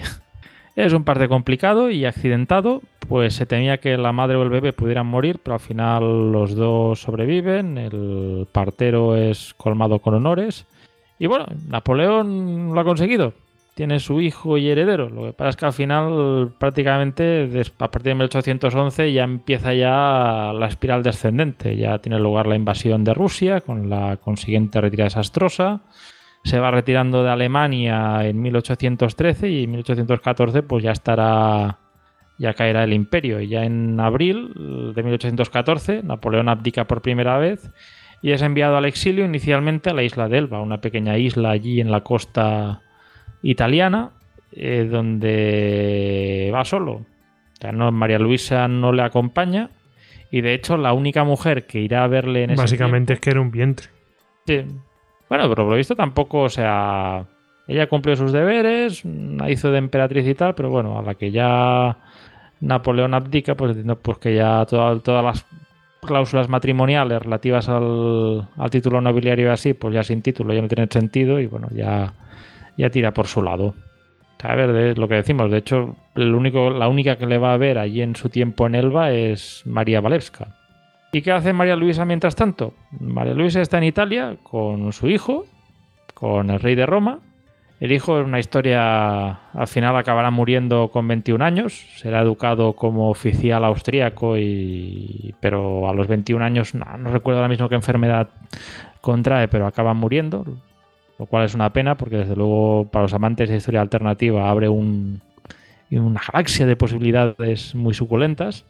Y lo dicho, tenemos a María Luisa en Italia acompañada del conde Adam von Neyperk, que era un oficial de caballería austríaca, muy atrevido, muy gallardo, que había demostrado su valor en combate y para acreditarlo pues lo tenía, tenía había perdido un ojo, iba con un parche como un pirata. Y bueno, le faltaba un ojo, pero no le faltaría otra cosa porque acabó siendo su amante. Y bueno, mm, de ese tiempo hay una carta de ella al secretario Napoleón donde escribe, mm, espero que él entienda la miseria de mi posición. Yo nunca sentiré un divorcio, pero me jacto de que no se opondrá a una separación amistosa y que no guardará algún mal sentimiento hacia mí. Esta separación se ha convertido en un imperativo y no afectará en modo alguno a mis sentimientos de estima y gratitud que conservo. Ya fue bastante diplomática. Como sabemos, Napoleón se escapará, tendrá lugar la campaña de 1815, los 100 días, culminados en la batalla de Waterloo, de la cual, si no recuerdo mal, hicimos un breve histocast. Brevísimo, nada, una Brevísimo. cosa. Sí, sí, sí. toca- Tocamos la batalla muy por encima. Y posteriormente ya será exiliado a Santa Elena, donde acabarán muriendo y, y por lo visto estuvo tan ocupado en, en hacer sus memorias y en escribir su, la vi- la- su parte de la historia que no, no tuvo tiempo para placeres más mundanos, o al menos no nos consta que tuviera ninguna aventura por allí. No creo que hubiera mucha gente por allá para eso. Por otro lado, María Luisa acabará casándose con Neiperk. Con él tendrá cuatro hijos, dos fuera del matrimonio y dos ya casada. Y enviudará de él en 1829 y se casará entonces con el conde de Bombels, con el precepto, uno de los eh, preceptores que le habían puesto los, bueno, mm, uno de una persona de su equipo enviada por el rey de Austria, hasta prácticamente cuando, cuando muera.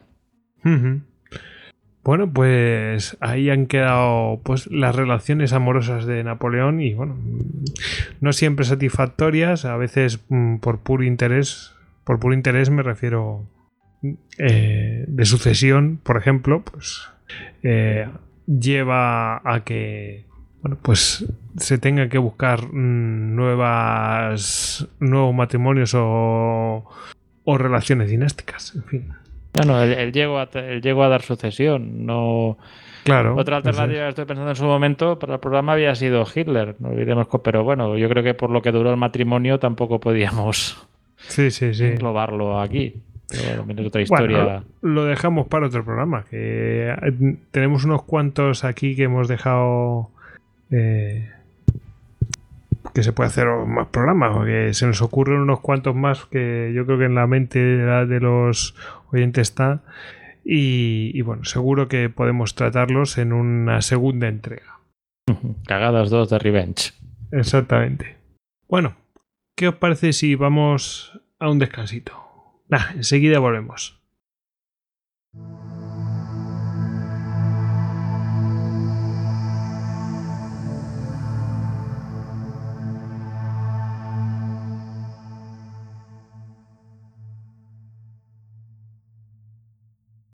Puedes encontrar más capítulos de Histocast en cuonda.com.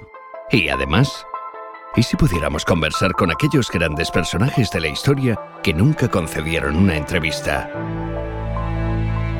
Atila, Yo soy duro con quienes no se me someten. Juana de Arco, No permití jamás que se abusara de un prisionero. Alejandro Magno, Desde muy niño se me educó en el conocimiento de las armas. Poncio Pilatos, Necesitaba controlar a los samaritanos, mm, mostrarles autoridad. Napoleón, Austerlitz fue para mis generales la demostración y lo será en los libros que glosen la historia militar de mi tiempo. Cuonda, la comunidad de podcast independientes en español, presenta Entrevistas con la Historia. Con Óscar Gómez.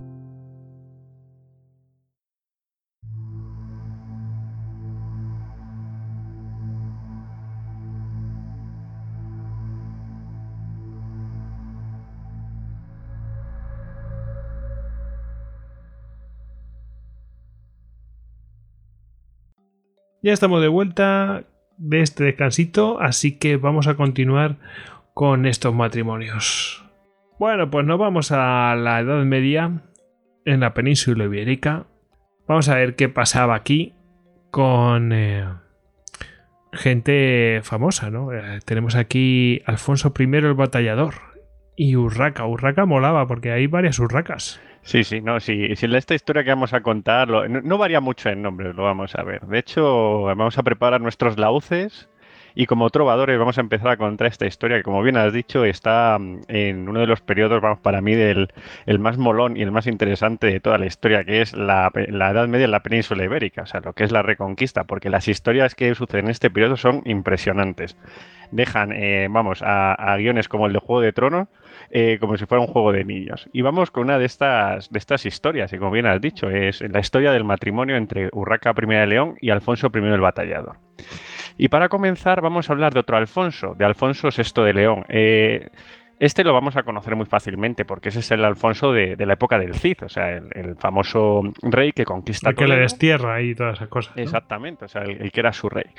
Que bueno, aparte de conquistar Toledo y prácticamente dejar la, reconquista encauzada, pues sucede eh, algo eh, tremendo, porque claro, cuando Alfonso VI comienza sus guerras contra el Islam, en, su proceso de reconquista era contra los reinos de Taifas.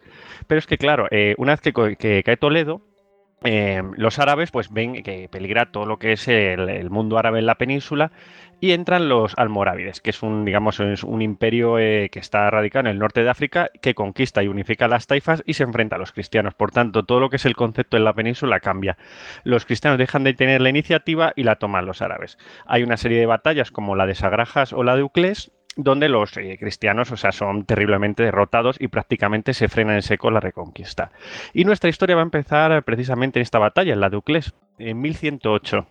¿Y por qué este año? Porque en este año muere el heredero Sancho Alfonso, el heredero de Alfonso VI. Como vemos, los nombres tampoco varían mucho. Mola Alfonso. Alfonso, sí.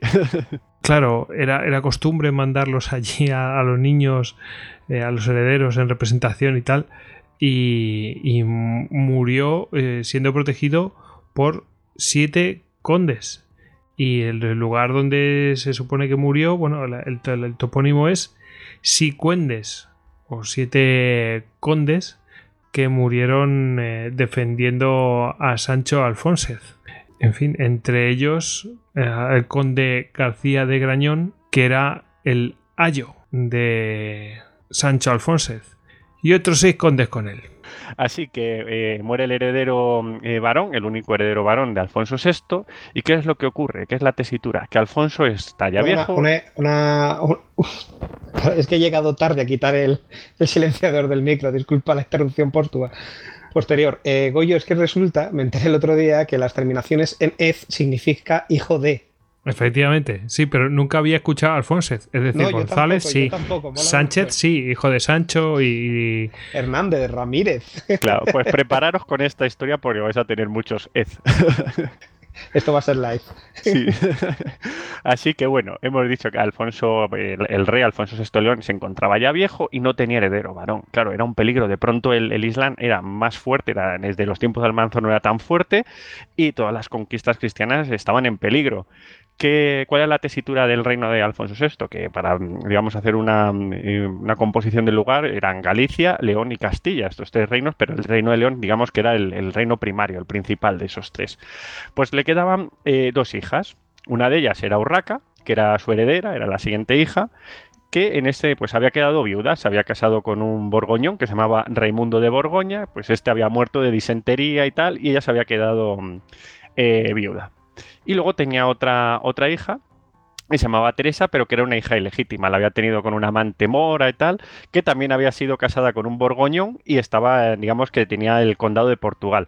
Hemos visto que están con borgoñones y esto es porque los cruzados borgoñones participaron en lo que era la, eh, digamos, la conquista de las zonas más eh, occidentales de la península ibérica, lo que es actualmente Portugal. Y claro, pues entonces estas uniones políticas y demás, Alfonso VI casó a sus hijas con borgoñones. Bueno, eh, pero vamos a centrarnos de momento en Urraca, aunque Teresa vamos a ver que también es importante en esta composición familiar que vamos a ver de todo este lío. Vale, Urraca tenía dos hijos. Uno era Alfonso Raimúndez, Raimúndez porque es hijo de Raimundo de Borgoña. Y otra hija que se llama Sancha, que no vuelve a aparecer en nuestra historia, o sea que la podemos olvidar. Y bueno, Alfonso, viendo que tiene estas dos hijas, Urraca está viuda y dice, pues lo que hay que hacer es casarla con un heredero fuerte, una persona que, que pueda eh, mantener los reinos unidos hasta que llegue un heredero varón y vuelva otra vez a tener la iniciativa. Entonces se mira un poco el panorama en la península ibérica y se aparece una figura, una figura que aparece en la zona de Aragón. Y es Alfonso I, luego con, el sobrenombre de El Batallador, que en ese momento era rey de Aragón y de Navarra. ¿Y qué era Alfonso I? Era el típico prototipo de, de, tío de soldado monje, o sea, le daba igual todo, él no pasaba de mujeres, él quería luchar, además era un tío muy bueno en lo suyo, o sea, era un gran estratega con sus mesnadas, que eran pocas, pero profesionales, era ir, pues eh, en este momento hay que hacer también una composición geográfica. Aragón, eh, digamos que era el territorio eh, correspondiente a la provincia de Huesca. O sea, todavía no se habían conquistado Zaragoza y su territorio. O sea, que era todavía eh, un reino muy apegado al Pirineo, pues con, digamos, que como eran los primeros reinos cristianos, de pequeña nobleza y de, y de villas, pues con, con fueros y libertades, porque estaban en continua frontera y luchando contra los árabes. Pero bueno, Alfonso tiene una serie de campañas de gran éxito, los musulmanes le temen, y Alfonso VI lo ve como el candidato ideal. Claro, ¿qué ocurre? Que eh, Urraca, después de la muerte de su marido Raimundo de Borgoña, pues había agenciado un amante. ¿Sabéis cómo se llama el amante? Gómez González Salvadores. Era el hombre apellidos. o sea. Y bueno, este no era un cualquiera, era alférez del rey y conde de la Bureba, o sea, era ya un, digamos, un, un- grande del reino. Y bueno, eh, Urraca pues al final cede, pues viene el de la política matrimonial de su padre y por el reino y acaba casándose con Alfonso I el Batallador en Monzón de Campos. Aquí una Y cosa entonces muy... tiene que dejar a Gómez, González, Sí, sí, Salvatore. a, a estos tres, sí. Vaya, pobrecilla. Al pobre Gómez, González Salvador, ya lo, lo cesa como amante. Pero bueno, tampoco nos vamos a olvidar del señor Gómez, porque eh, después de haberse casado, eh, en el matrimonio se dan una serie de, de asuntos que son muy importantes y que aquí se puede hacer un what if de la historia de España, porque las cláusulas del matrimonio decían que si tenía un heredero, heredaba todos los reinos. Por tanto, si hubieran tenido un hijo, que no lo tuvieron en este caso, esto no es un spoiler, es que realmente la historia es así, que eh, Alfonso y Urraca, si hubieran tenido un hijo, hubieran heredado todos los reinos, o sea, Galicia, León, Castilla, Aragón y Navarra. O sea, habían, eh, digamos, hubieran podido hacer el embrión de, España pues siglos antes que los reyes católicos. O sea, que, fíjate el, el, digamos, el pensamiento político, y esto era por la gran amenaza que tenían con los almorávides en, en el sur de la península. O sea, se necesitaba unificar todo lo que se pusiera la cristiandad hispánica pues para plantarles frente. Pero bueno, del dicho al hecho y mucho trecho. Y empiezan los problemas. Eh, empiezan los problemas porque, claro, habíamos dicho que, Urraca tenía un hijo de un matrimonio anterior. Y ojo, claro, era sangre real. ¿Qué pasa? Que este hijo eh, estaba en Galicia. ¿Por qué? Porque Urraca había estado de condesa de Galicia, entonces habían, digamos, dejado al niño pues como futuro rey de Galicia y tal. Pero bueno, eh, el mm, se ve la tesitura, ve que de pronto la monarquía es muy fuerte y dice, pues nada, yo voy a apoyar a Alfonso Raimúndez, que era este hijo de Urraca, como rey de Galicia. Pues nada, Alfonso y Urraca se cabrean, van al unísono, a Galicia y se enfrentan con los nobles gallegos en la batalla de Monterroso. Claro, eh, las mesnadas de, del batallador, que era un tío muy bueno en la guerra, eh, vamos, destrozan a, los, eh, a, la- a las fuerzas gallegas y empieza una, una dura represión. O sea, empieza a poner las peras al cuarto a los nobles y claro, esto cabrea a Urraca porque eran sus súbditos. Pero bueno, digamos que después del cabreo quieren calmar las cosas, entonces lo que deciden es hacer como una especie de Erasmus medieval raro, porque se va Urraca a gobernar Aragón, mientras eh, eh, Alfonso gobierna desde León. Y en el camino de Urraca a ir hacia Huesca, pues para ocuparse el gobierno, pasa por Olite. Y en Olite hay una serie de moros cautivos, de, una serie de incursiones que realizaba la taifa de Zaragoza, que era la única taifa que quedaba, o sea, fuera del control almorávide. Bonito castillo, por cierto, visitadlo. Sí, sí. Es maravilloso, vamos. Bueno, no, es que es una cosa espectacular, porque todos estos sitios, eh, eh, lo que mola de Reconquista es que todo esto es lo que puedes hablar, existe. O sea, está todo. Bueno, eh, estos moros pues empieza a hablar con ellos y como en un gesto magnánimo los, los libera. Alfonso cuando ve esto se pilla tal cabreo que se presenta allí, coge, apalea a su mujer y la encarcela. Bueno, esto ya... ¿Cómo, los cómo, no- cómo, cómo? ¿Apalea? Sí, sí, a- la a palea Urraca. la pega. A ver, A Urraca. sí, sí. Pero en la Edad reina. Media nadie se acariciaba, eran todos palizas de todos contra todos. O sea, Pero ojo no- que era la reina de Castilla, ¿sabes? Exacto. Claro, o sea, Exactamente, es una reina. Dices que la tocó físicamente. Sí, o, que- sí. o es una metáfora de. No, no, no, que la cogió, la dio una paliza y la encerró. Los Pero madre mía. Sí, sí, y los nobles castellanos se pillaron tal rebote que se presentaron allí y la liberaron. Se sube- dice la leyenda que la cogieron en un cesto y la sacaron desde una torre del castillo y se la llevaron. Claro. Estaba Sí. para los restos, entonces. como una... Madre mía. Entonces Urraca, o sea, ya tenía tal cabre diciendo, pero este que me ha hecho, claro, yo soy la reina de León, o sea, soy de la, eh, digamos la, herencia eh, de reinos más importante que hay entonces en la península. Y entonces coge y dice, esto se acabó, voy a por ti, batallador. Y monta un ejército para ir a por él. Eh, lo comandaba eh, su amante, Gómez González eh, Salvadores. Salvadores. No. ¿En Sí, sí, serio? O sea, va a enfrentarse con su marido con un ejército comandado por su amante, pero aquí viene todavía un tercero y es Pedro González de Lara. Pedro González de Lara era uno de los principales banderizos de Castilla y tal, que también estaba, digamos, eh, a las órdenes de, de Gómez González, pero era su rival. ¿Y por qué? Porque le gustaba mucho la reina. O sea, era ahí una especie de pagafantas en la sombra y entonces le... Atención, pagafantas. Pagafantas caballeros, pagafantas medievales. Esto es nuevo. Entonces era el, el hombre iba ahí como en la sombra, en plan, bueno. ¿Por qué es importante esto? Porque cuando llegan a Candespina, en el, en el camino entre Segovia y, y Gormaz, eh, las tropas del batallador, hemos dicho que el batallador era muy bueno en la guerra y sabía moverse muy bien, emboscan a las de Urraca y en el momento álgido de la batalla, cuando Gómez González de Salvador estaba defendiéndose a saco, las tropas de Pedro González de Lara dijeron, yo me piro, pum, y desaparecieron. Claro, eh, a Gómez González lo pasan por encima, las tropas del batallador le cortan la cabeza, se la clavan en una pica, o sea, en plan de aquí está, el amante de la reina. Y claro, y, y la reina obviamente se cabea con Pedro González y lo manda a la mazmorra. O sea, este era, este era el ejército de, de Urraca. Y bueno, importante, mientras todo esto ocurre en Candespina, Pe- Pedro González era un poco tonto, ¿no? Porque te- si tú eres si tú eres pagafantes, ¿no? Y lo primero que te tienes que quitar es al pretendiente más poderoso. Porque un amante es una cosa así como de fuf, eh, se cabrean y mañana no hay amante y el siguiente amante soy yo Sí, sí. o No, a ver, candidato. desde el punto de vista de Pagafantes, el pretendiente más con más posibilidades no es el, el marido que le ha pegado una gran paliza a su mujer que ha provocado que ella quiera matar. desde, lo- desde luego si la coge, la vuelve a meter una palicilla y no la ven. Lo que sí No sé no puede explico. hacer es estando en una batalla decir voy a escurrir el, el bulto delante de mi reina, la que gusto, para no destacar y simplemente Eso encima para ser causante de la derrota. sí, Eso es lo sí. que no podía Eso hacer. sí que es verdad que no puedes hacerlo de ninguna manera. Pero no quiero hacer spoiler, pero no le sale mal del todo. De Ya todas formas, esto sí que son discusiones de pareja, tío. Son gilipolleces. Sí, sí. Bueno, pues habíamos dicho que mientras estaba Urraca y Alfonso, Alfonso poniéndose las peras al cuarto, en Galicia todavía seguía todo eh, pues igual. O sea, eh, la cosa estaba todavía muy negra después de la incursión que hicieron eh, Alfonso y Urraca. Todavía las, eh, las tropas de, de la, de la del conde de Traba pues seguían intentando poner al pequeño Alfonso como rey de, de Galicia. Y bueno, la pequeña nobleza se opone. ¿Y por qué se opone? Porque es una cosa muy importante aquí. Vamos a ver que Alfonso I el Batallador tiene muchos, muchos seguidores en Castilla. ¿Y por qué? Porque si vemos cómo era el reino de Aragón en este momento, era muy pequeño, pirenaico, claro, era primordialmente eh, pequeña nobleza y villas, villas con muchos derechos. Pues estaba eh, imponiendo esas, eh, digamos, ese modo de, de- de vida, ese modo administrativo en Castilla y León. Claro, en Castilla y León, en la zona fronteriza, en lo que era Toledo, eso sí que estaba todo, digamos que eran pues, las villas con fueros especiales para que fueran pobladas, porque estaban frente al invasor musulmán.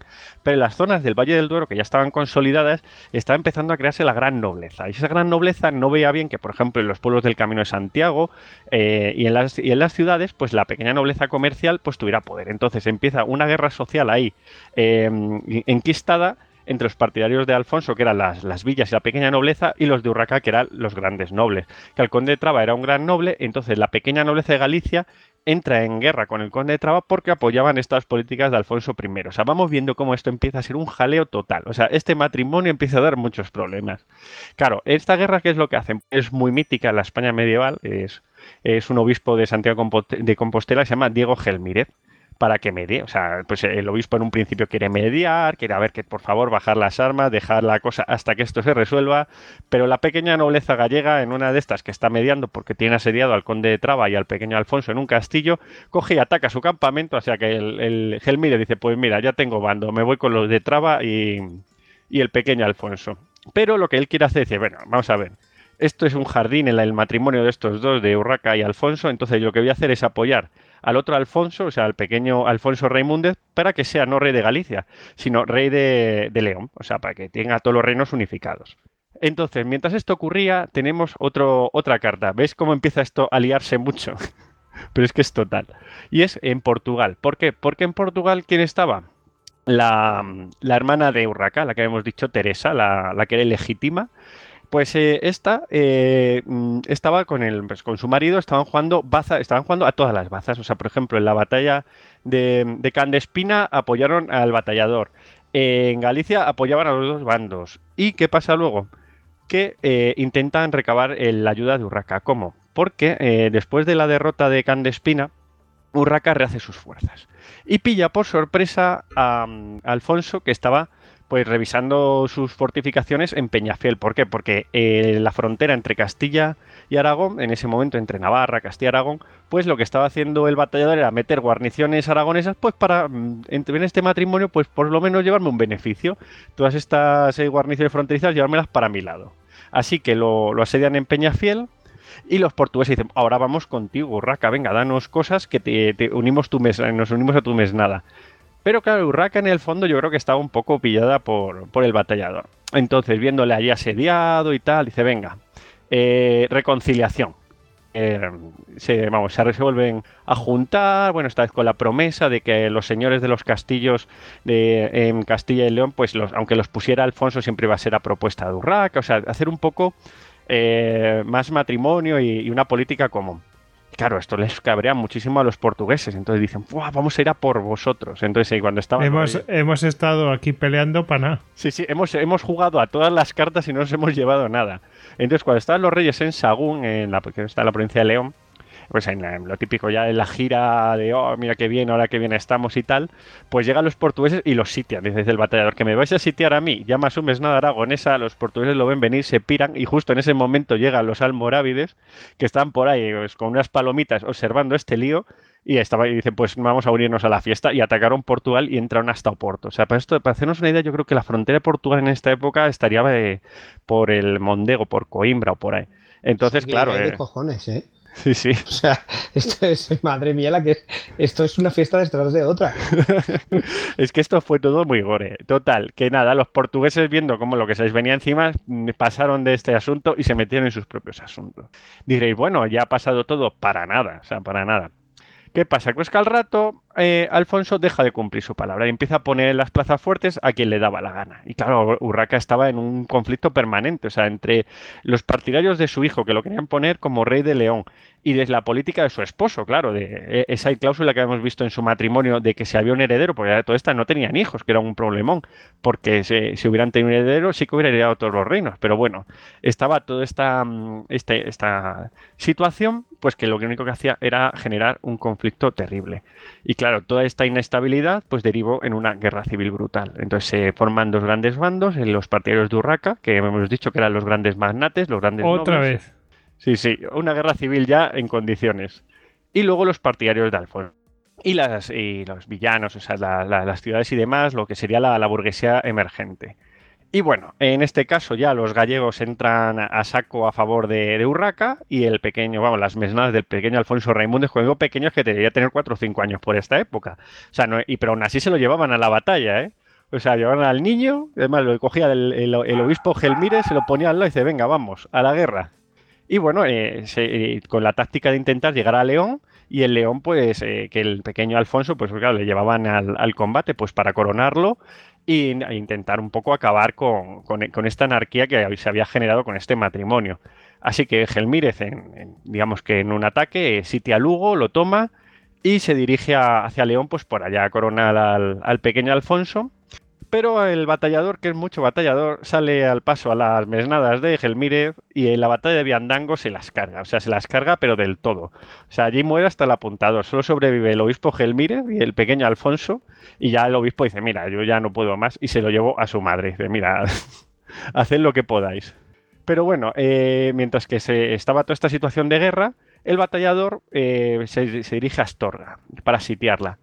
Y cuando está sitiándola, eh, Urraca, que hay que ver que, que, el bateador era muy bueno, era un gran guerrero, o sea, un gran estratega, pero es que las, digamos, las mesnadas eh, leonesas y castellanas eran muy buenas, también eran muy fuertes y, eran eh, más, numerosas. Por tanto, cuando el, bateador no hacía sus, digamos, sus maniobras por sorpresa, sus ataques rápidos, o cuando en como estas circunstancias en Astorga no estaba sitiándola, sí que le cazaban, o sea, le pillaban y, el, y lo que les, es lo que le pasó. Y en Astorga, viendo que se le, lo que se le venía encima, Alfonso I el bateador huye y se va a Carrión. Y en Carrión, eh, Urraca lo sitia y lo tiene ya su merced. O sea, parece que. Palencia. Ha, pasado de León a Palencia, huyendo Hacia, hacia el este. Sí, sí, o sea, se ve además perfectamente y geográficamente cuál, cuál, era la espina dorsal de todo el reino de León. O sea, todo, digamos, todo lo que es la, base de la cordillera cantábrica, entre León, Burgos y las ciudades gallegas. Pero bueno, eh, hemos, hemos dicho que está en, en Carrión y Urraca lo tiene a su merced, pero en este momento, ¿qué va a pasar? ¿Se lo va a cargar? Pues nada, aparece el que faltaba, un legado papal. Y el legado viene eh, con una idea muy clara. Eh, hay que separar este matrimonio, esto es un desastre. Y eh, pide una tregua, o sea, un una tregua para hacer un concilio y ver qué pueden hacer con ese matrimonio, pero a la vez que llega este legado le mandan un mensaje desde, desde Carrión, los, los burgueses de la ciudad, y le dicen, oye, ¿y por qué no te reconcilias con el batallador? Si total, ya lo habéis hecho varias veces, y si te hace algo, pues nosotros te defendemos. Sí, claro. Y, ¿Y por qué no te reconcilias otra vez y así tenemos una tercera guerra civil? Claro, ¿y sabes lo que hizo Urraca? Pues se reconcilió. Hombre, no se lo pensó. Dijo, yo me reconcilio. Sí, total. Cuando este y yo estamos juntos, solo hay jaleo y se vuelve a reconciliar. O sea que tenemos la situación de nuevo, esta vez con tres guerras solapadas. Le gustaba la bronca. O sea, Sí, le sí, gustaba la eh, fiesta. Le, le- le iba el mambo. Sí, sí, decía, es que me aburro. Es que, sí, es que vale, sí, el- es que me- cualquier otro matrimonio me aburre. Yo necesito unas guerras constantes y por todos lados. Sí, sí, yo necesito un y tío guerrero. ahí de la leche, vamos. Sí, sí, y por parte de él, vamos, también le debía gustar aquello, ¿sabes? Sí, sí, Que yo quiero Oye, una, una bronca matrimonial con cargas de caballería. a mí, a mí me pone alguien que me salga respondón. Sí, sí. No, y, y, joder, es que es que esto ya se De- desde luego el batallador era porque... Menudo carácter tiene tu marido. Sí, no, no, ha y- y- conquistado y- un par de castillos por la última discusión. No, no, y ella, y ella también, o sea, quiero decir que a él no le debían ni, o sea, quiero decir que no le debían gustar los floreros, porque vamos. No, no, se, No, le, no. se le sitía un par de veces. Por eso, o sea, madre mía, vaya, vaya dos. No, no, pero el bateador además su, su estrategia era muy clara. Cuando me sitian y yo tengo salido, hey, nos reconciliamos. y la otra siempre accedía, o sea, pero bueno, es, es lo, que hemos dicho. En este momento, eh, el- la anarquía era tremenda. O sea, había tres guerras solapadas. Estábamos viendo una guerra banderiza, o sea, una guerra entre frontera entre los nobles castellanos y leoneses contra los aragoneses y los navarros. Luego, una guerra intestina eh, entre, en Castilla y León entre la pequeña nobleza y la burguesía y los grandes magnates y los grandes nobles. Y luego dentro de Galicia, pues una guerra ahí particular entre la pequeña nobleza y las grandes casas. O sea, aquello era un jaleo que ya no había por dónde cogerlo. Entonces estaba todo el mundo ya harto.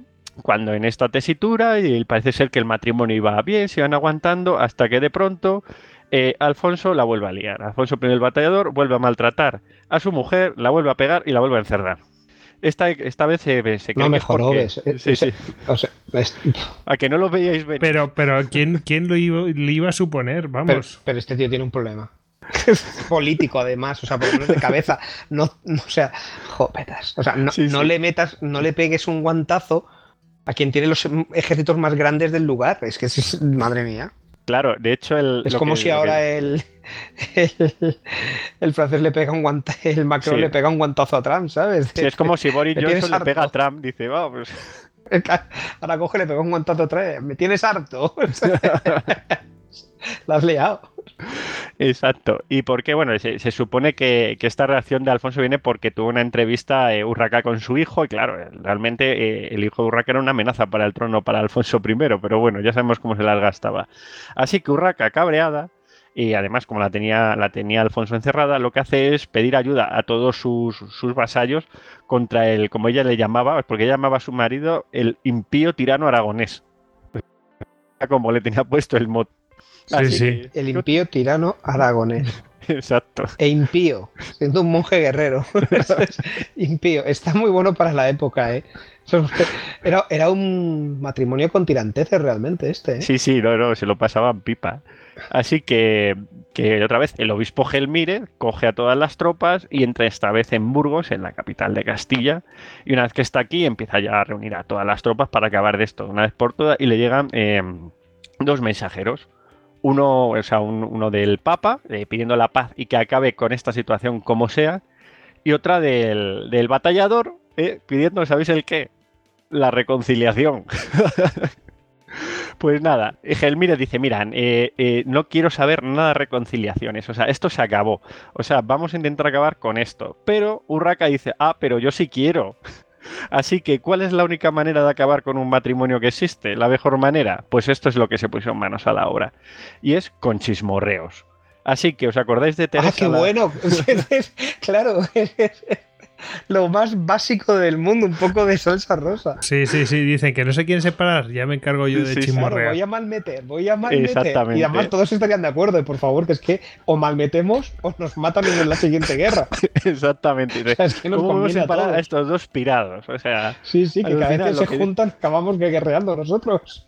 Así lo que hace, lo que hace es Teresa, la que era la, la hermana de, de Urraca, o sea, la hermanastra de la que ya hemos dicho que estaba ahí por Portugal, que había desaparecido ahí en, sus guerras contra los almorávides, empieza a, correr el bulo de que Urraca está intentando envenenar a Alfonso I. Pero es que además Urraca como en todas estas guerras y este para acá, para allá y tanto tiempo pues enemistad con Alfonso, pues había echado un nuevo amante. ¿Sabéis quién era su nuevo amante? ¿Os acordáis del el traidorzuelo aquel de Candespinas, Pedro González de Lara? Pues nada. ¿Cerca de la mazmorra? Le tenía a mano en la mazmorra, pues nada, ahora eres mi nuevo amante, ¿ves? Al final tuvo éxito eso. Le moló el rollo mazmorra, tío. Exacto. Así que entre, entre el chismorreo de te está intentando envenenar, el chismorreo de tienes un amante y encima la, la iglesia en esta época, ojo, que estamos en el año 1100 y pico, va y se agarra a la consanguinidad. Creo que eran primos segundos, pero fíjate, agarrarse a la consanguinidad, que era una cosa que todos los reyes en ese momento, o sea, tenían ese grado de parentesco. Todo el mundo lo hacía, vamos. Pero dijeron, mira, a lo que sea, a lo que sea nos agarramos. A todo eso se agarraron y, la iglesia cogió y anuló el matrimonio. Así que Alfonso, viendo la situación, cogió a Urraca, claro, la tenía prisionera, se presentó en Soria con ella, en la ciudad de Soria, cogió y se la entregó a sus súbditos y les dijo, no quiero vivir con ella en pecado, aquí la tenéis. Y se largó.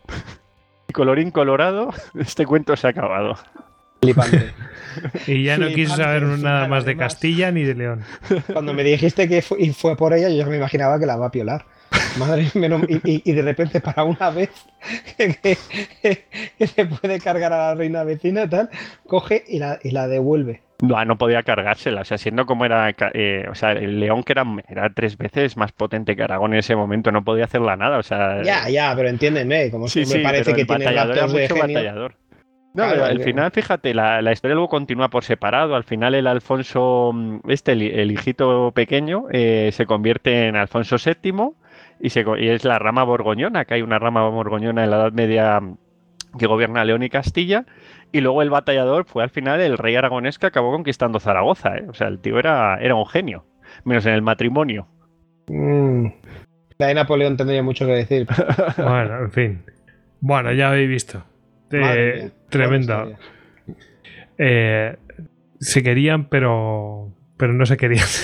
Les iba a la marcha. se querían matar. Eran tal para cual, la verdad. Eh, porque uno que sí la cascaba la otra que si ya lo tenía contra las cuerdas, pero, pero quería volver con él. O sea, mm, en fin, relación tóxica. totalmente, totalmente. Deja de enviarme WhatsApp, es que eso es así.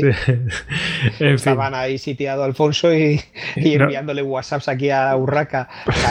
El que, el que lo tuvo claro a mitad de la esta fue Gelmírez, claramente dijo, pero no, no, que Gelmírez está viendo, es que tú imagínate, es que los reyes han discutido, Dios mío, la que se nos viene encima. es que cuando discuten nos vamos todos a la guerra. Es que cuando, discuten esto muere Peña. Sí, sí, es que, es que a la siguiente no me libro. Y, se pierde Portugal. Sí, sí, ya Portugal después de esto quedó muy tocada la relación ya de con el resto de la corona y, no sé si será ya la siguiente generación cuando acaba creándose un reino en, en Portugal. En fin. Tremendo. Bueno, y aunque para muchos pueda resultar el caso que voy a contar, pues un caso pues de triunfo del amor y este tipo de cosas hay gente que no lo ve de esta manera eh, desde hace un par de años ya se ve que corren rumores sobre este caso que aparentemente pues eh, fue una renuncia a todo eh, por, amor. Estoy hablando del caso que he mencionado anteriormente de Wally Simpson eh, con Eduardo VIII. Eduardo VIII era el que el rey que pues renunció a sus eh, derechos sobre el trono de Inglaterra, abdicó y bueno, eso se ve, bueno, se, se ve en, se menciona en The Crown, en la serie de The Crown y se menciona también en, en el discurso del rey, o sea, se ve toda esta problemática, ¿no? Y, y bueno, bueno, digamos que renunció a aquello eh, porque Wally Simpson era divorciada, mmm, no solamente una vez, sino dos veces divorciada. Eh, la iglesia anglicana no permitía que se volviera a casar si no mmm, había muerto el, el, antiguo esposo, ¿no? Eh, a una divorciada y, y, claro, eso me llama, llama, la atención, ¿verdad, David? Llama la atención de porque dices, joder, pues la, la, iglesia anglicana dice eso, pues se han puesto maduros, porque sí. yo recuerdo que Enrique VIII pasaba de una a otra sin parar, ¿no? Y, y dices, ostras, pero claro, es que Enrique VIII eso lo resolvía. Sí, no, él, él, diseñó la iglesia anglicana, o sea que... Claro, es decir, sí, no te puedes casar si tu expareja sigue viva, ¿no? Eh, por el rito, o sea, pues siendo anglicano, tú te puedes divorciar, pero no te puedes volver a casar, ¿no? Eh, pero si, si, la otra persona sigue viva. Se hizo una política matrimonial a medida, ¿eh? Claro, y entonces, ¿qué hacía él? Pues le cortaba la cabeza y ya está, para adelante, ¿no? Bueno. y ya está, ya no está viva. ¿Me puedo volver a casar? No, sí, vale, para adelante. en fin, tremendo, Enrique VIII. Eh, bueno, el, el, caso es que este hombre, eh, Eduardo VIII, renunció a, al trono, abdicó y se casó con Wally Simpson. Eh, bueno, un enlace, ¿no? El caso es que mmm, todo esto muy bonito, esta la historia que conocemos todos, eh, salió hasta. salió por todos lados. Su, su apellido de Wally Simpson eh, no es su apellido original, es Bessie Wallis Warfield. Y bueno, todo el mundo la conocía como Wally Simpson, que era el último apellido que había cogido. El caso es que todo esto era muy bonito, pero resulta que eh, han salido, pues, eh, ha salido un libro en el que se habla mmm, de una intrahistoria un poco que está por detrás y que no está tan claro. Bueno, el caso es que eh, había una pareja que eran muy amigos de, de Eduardo y de Wallis, que era la pareja que formaba Germán Rogers y su mujer Catherine, y que estos dos les ayudaron a eh, encontrar una casa en París. Y bueno, este señor, bueno, eh, eh, pues era muy guapete, fuertote y bueno, eh, estudió en la Universidad de Yale y además tenía una gran fortuna. O sea, rico, guapo, lo, inteligente, o sea, lo tenía todo, ¿no? El caso es que eran muy, muy amigos esa pareja y, Wallis y Eduardo. Pero ¿qué pasó? En 1949 murió Catherine, la mujer de Herman Rogers. ¿Y qué pasa? Que Herman Rogers quedaba libre. Y claro, era guapo, tenía pasta, eh, en fin. Y Wallis vio la oportunidad ahí a tope de, de, ir a por él. Y ahí estuvo metiendo fichas a tope. Eh, lo cual es tremendo, ¿no? Porque el otro ya había renunciado al, al trono. Sí, sí, otro por caso ella. malayo, ¿no? Sí, una cosa así. Pero claro, eh, todo esto es un libro que ha salido que menciona, pues, eh, mmm, fulanito me dijo que no sé qué. Bueno, esto es una interhistoria que sale por ahí, ¿no? Y eh, el caso es que mmm, a Wallis le salió una competidora, Lucy Won, que eh, también estaba metiendo fichas a, a Herman Rogers. ¿Y qué pasa?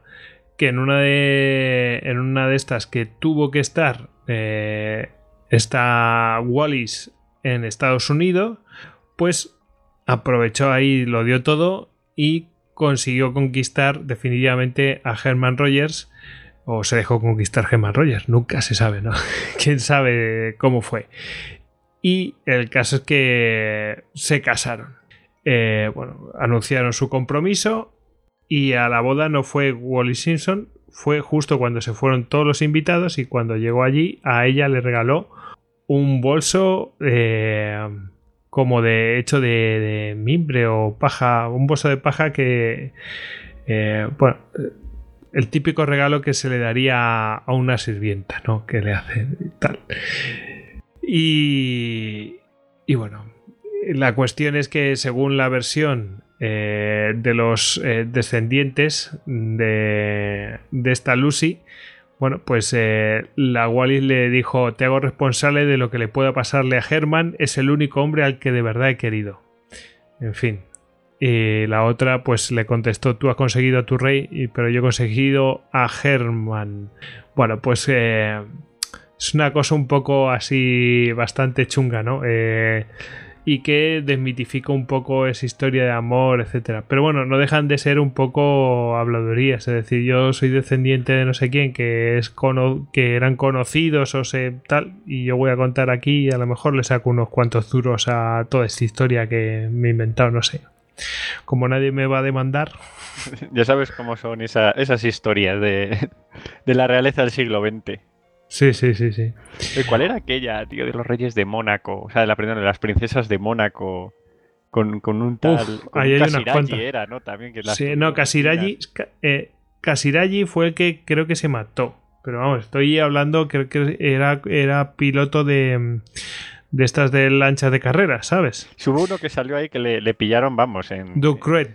El, el Ducrue, sí. Sí, sí, que le tendieron una, una trampa y el tío, vamos, cayó. Sí, sí, a este de plan Cayó a tope. Que, eh, sí, que era el novio de la Estefanía, ¿no? Y Dicen, no, dice, si no, no, no, sepas- creo que estaba casado. O sea, Ah, sí, sí, Ah, sí, sí, sí, sí, sí, si no o sea, separáis, os separamos. Toma. Paparachis. Sí, sí, tremendo.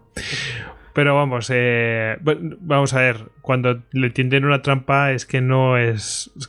O sea, que ya se sabe que el tío era así, ¿sabes? No- Hombre, no sé si me explico. Pero vamos, eh, otros que también bailan. La verdad es que esas chicas no tuvieron nada de suerte con los chicos con los que se juntaron. Una vez por desgracias y otra porque eran unos desgraciados, ¿no? en fin.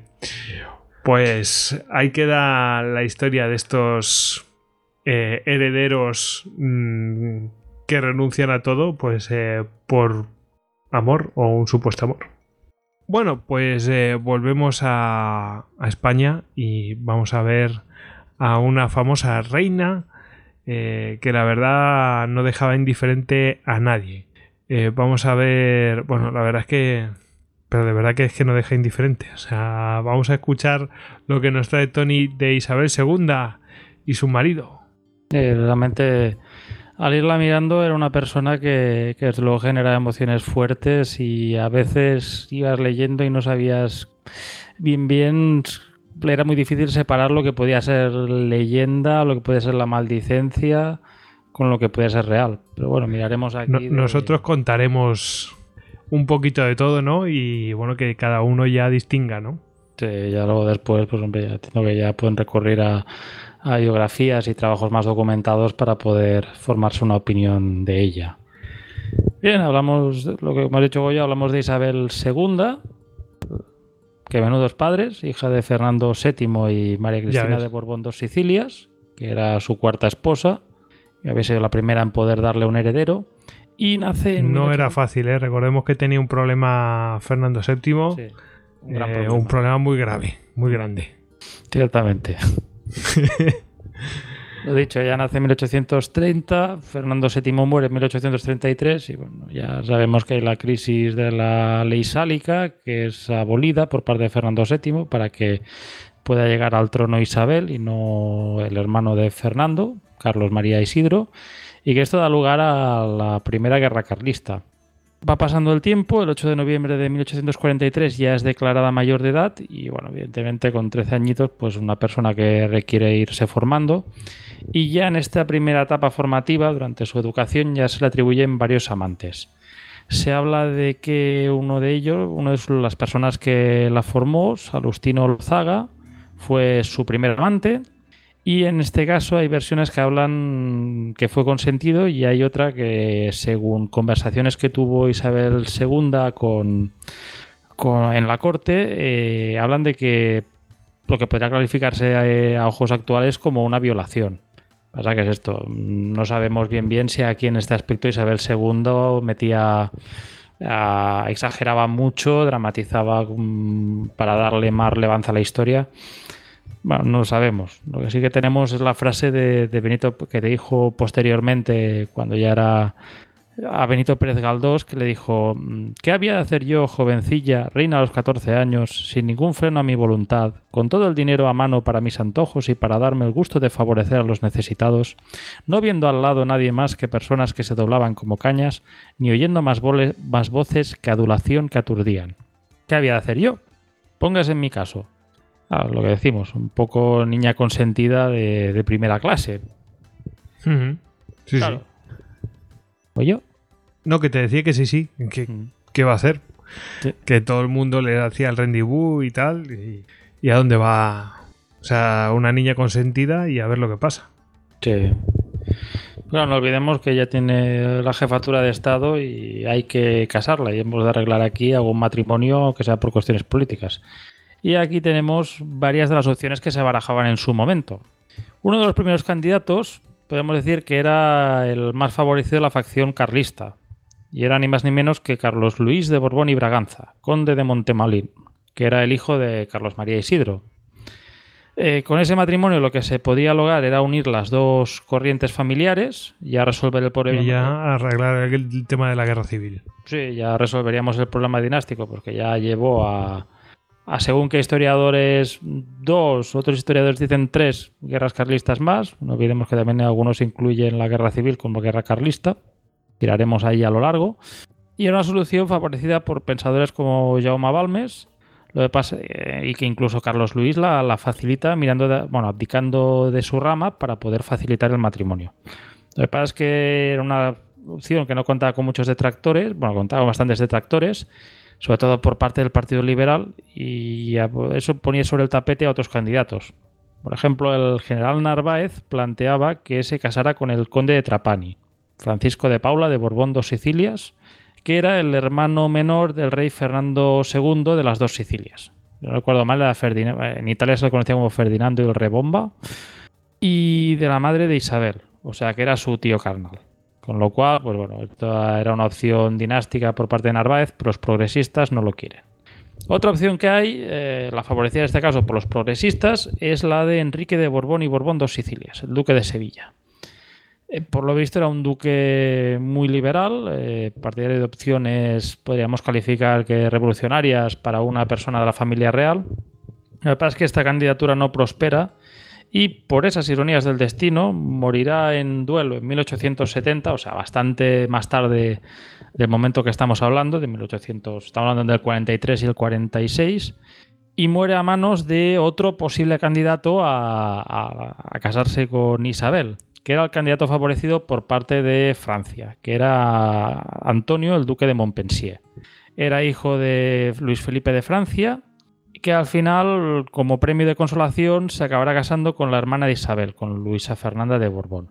Ahora, todo este lío de pretendientes lleva a que al final haya una conferencia en Neu, donde al final se opta por casarla con un Borbón, lo cual ya tacha a Montpensier de la lista. Y al final prevalecerá una opción que es la de Francisco de Asís de Borbón, duque de Cádiz. Francisco de Asís era hijo de los tíos de ella, o sea, su padre, Francisco de Paula de Borbón, era el hermano de Fernando VII y su madre, Carlota o sea, de Borbón. era su primo, vamos. Sí, bueno, sí, pues sí, prácticamente.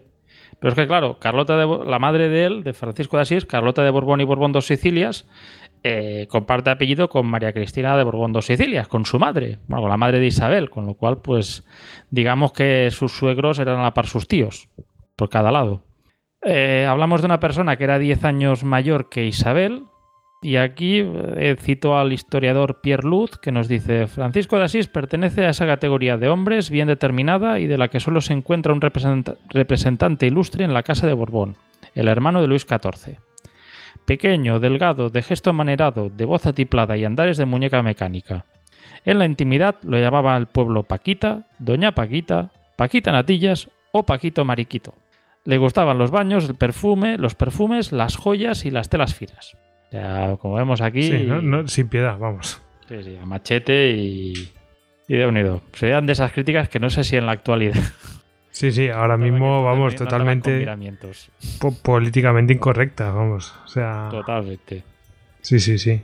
Desde luego no era muy no era muy fornido. eh, porque ves unas fotos así de que salen sale la pareja eh, o pinturas y, y yo creo que ella le dobla el tamaño, ¿eh? O sea, Ella hacía más bulto, pero bueno, tampoco era muy mucho muy complicado. O sea, a ver, no hacer tanto bulto como ella no era muy difícil. Sí, sí. La cuestión es que al final, lo he dicho, Francisco de Asís de Borbón prevalece y cuando, cuando le llega la noticia a Isabel que se ha de casar con él, por lo visto gritó, no, con Paquita no. Yo creo que esto es mucho de leyenda. Sí, de aquí yo creo que estamos rozando el... Pero bueno, si no nevero, eventrovato. Eso. Al final se casarán el 10 de octubre de 1846 y en la misma ceremonia se casa Antonio, el duque de Montpensier y Luisa Fernanda, la otra hermana de Isabel. Eh, poco antes de casarse, dejando clara su opinión, le dice a su madre, he cedido como reina, pero no como mujer. Yo no he buscado a este hombre para que fuese mi marido. Me lo han impuesto y yo no lo quería. Igual pues ya hace presagiar que serán un matrimonio feliz y, Sí, sí. No, desde luego una verdadera cagada de matrimonio, ¿no? Bueno, a ver, podría haber sido el típico, bueno, típico, podría ser el matrimonio que pese a los desencuentros iniciales, pues posteriormente el tiempo, el tiempo se, hay más roce, el roce hace el cariño y bueno, puede Sí, ser vete a saber, ¿no? después fuera una historia de amor exitosa. Pero no es el caso porque entonces no hablaríamos de cagadas matrimoniales. Efectivamente. Y otra historia que cuentan es que el- al, estar, al hablar Isabel con eh, un diplomático, con León y Castillo, sobre la noche de bodas, le, dice, ¿qué voy a decir de un hombre que en la noche de bodas lleva en su camisa más bordados que yo en la mía? Eso yo lo había escuchado, ¿eh? Sí. sí me había llegado. Y, A mí yo recordaba especialmente la fase con rollo lencería, pero bueno, sí, lo de los bordados en la camisa también tiene su qué. Madre mía. Y bueno, y este tanto también esto llega al pueblo, que aparecen coplas burlonas donde hablan de Isabelona tan frescachona y Don Paquita tan mariquita. Y muchas más en este tono parecido. Y bueno, hablando de los integrantes, bueno, empezaremos primero con la historia. Si hemos de empezar a hablar de los amantes suyos, podemos empezar con Francisco de Asís, que tenemos menos tela que cortar. Y el hecho es que a Francisco de Asís normalmente se le atribuye ser homosexual, aunque hay ciertos historiadores que también le atribuyen mujeres como amantes e hijos bastardos. Por lo visto se le acusaba de mear sentado, lo que se interpretaba como un signo de homosexualidad. Lo que pasa es que en parte podía deberse al hecho de que tenía una malformación en el glande. Por lo visto, una malformación que le hacía muy doloroso el tener relaciones sexuales y le hacía pues tener que me- mear sentado. Hombre, eh, a precedentes de mm, malformaciones y cosas de esas hay.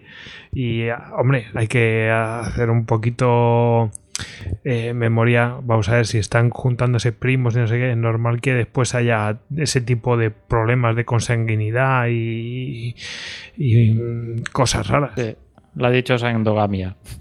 Eso es. Y, aunque tuvo varios amantes, el que destaca es Antonio Ramón Meneses, con el que tiene una relación que duraría bastantes años. Ya por lo visto, ya en principio del matrimonio, pues eh, Francisco era más aficionado a ir a vivir en el Palacio de Río Frío, cerca de Segovia, un palacio muy bonito, fui hace bastantes años, mientras que ella vivía sobre todo en Aranjuez. Y tras haber hablado de Francisco, mm, podemos decir que, a ver, que Isabel tuvo más amantes y a Francisco de Asís le pagó dinero por reconocer como suyos los hijos que tenía, que Isabel tenía con estos amantes, que ahora hablaremos de los más destacados. Te, te interrumpo, el Palacio de Río Frío es el que sale en la película de... eh, eh, ¿Cómo se llama este hombre? Joder, no me sale ahora. Patton. Creo que sale Que allí Muy probablemente. Yo en la parte final. Yo recuerdo que había una vi- en la visita, eh, fui ya debía tener ocho años, o sea, hace ya una eternidad. Yo me acuerdo sobre todo que tenía la- una parte que era tipo museo, que tenían allí animales disecados. Y estaba bastante bien, no sé, yo al menos visto desde los ojos de niño que tenía entonces, me pareció muy impresionante. Pues sí, sí me parece que sí, ¿eh?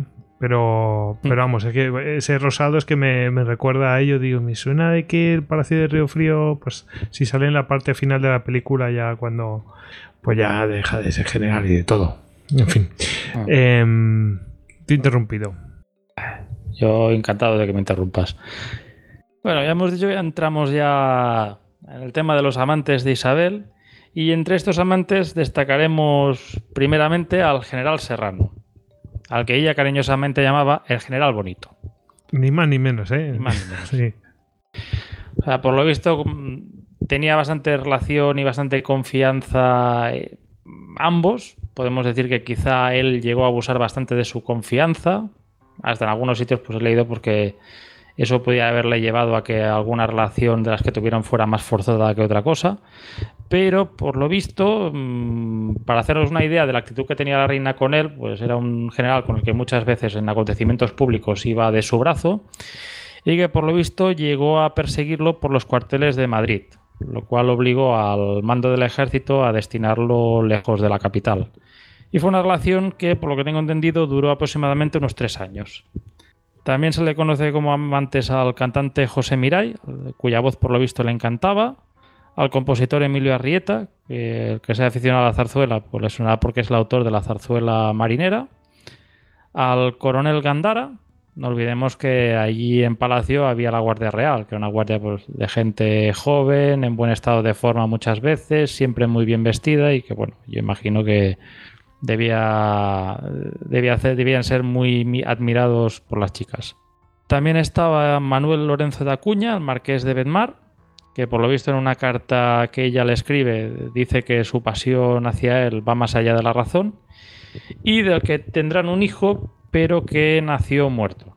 Ya entramos a los más destacados, que sería el capitán José Arana, cariñosamente conocido como el Pollo Arana, y de él nace la infanta Isabel, que la llamarán la Araneja o la Chata, un poco lo de la Araneja, pues con el juego de Juana la Beltraneja.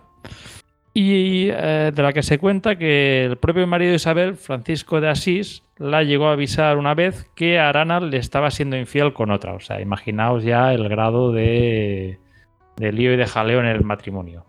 Y ahora entraremos con uno de los más destacados, que es el capitán de ingenieros Enrique Puig Moltó, que se ganó el sobrenombre de El Pollo Real. Por lo visto, su padre ya había sido cortesano, ya había sido bastante famoso por ser bastante conspirador y así, y al final logró colocar a, su hijo en la Guardia Real. Por lo visto, atrajo los, las atenciones de Isabel II, que lo acogió en su, en su cálido lecho. Y con Enrique Puigmoltó tenemos la, lo que muchos historiadores opinan es que era el padre de ni más ni menos de Alfonso XII, del que sería rey de España.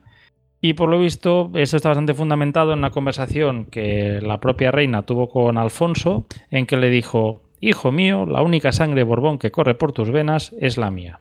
Bueno, Hay que cl- decir que clarísimo, está- ¿no? Eso, eso sería normal en cualquier casa, ¿no? De decir, bueno, la única sangre de tal apellido, pues es la, es la mía.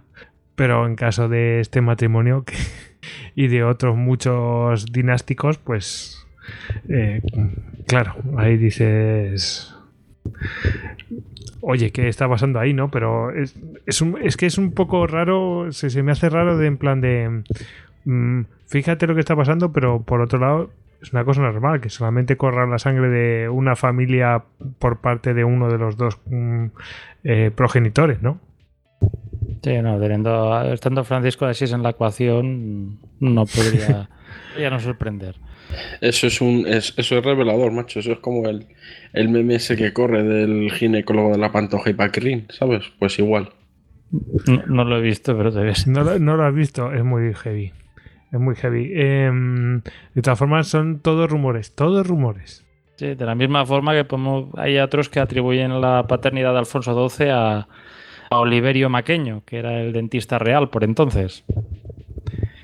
Eh, estos son unos cuantos, y bueno, por lo visto hubo bastantes más, y no olvidemos que en gran parte, bueno, eh, dentro de esta de este libertinaje, alegría de Isabel II, pues supongo también entraba un poco la mala influencia de, del círculo, los círculos que tenía alrededor.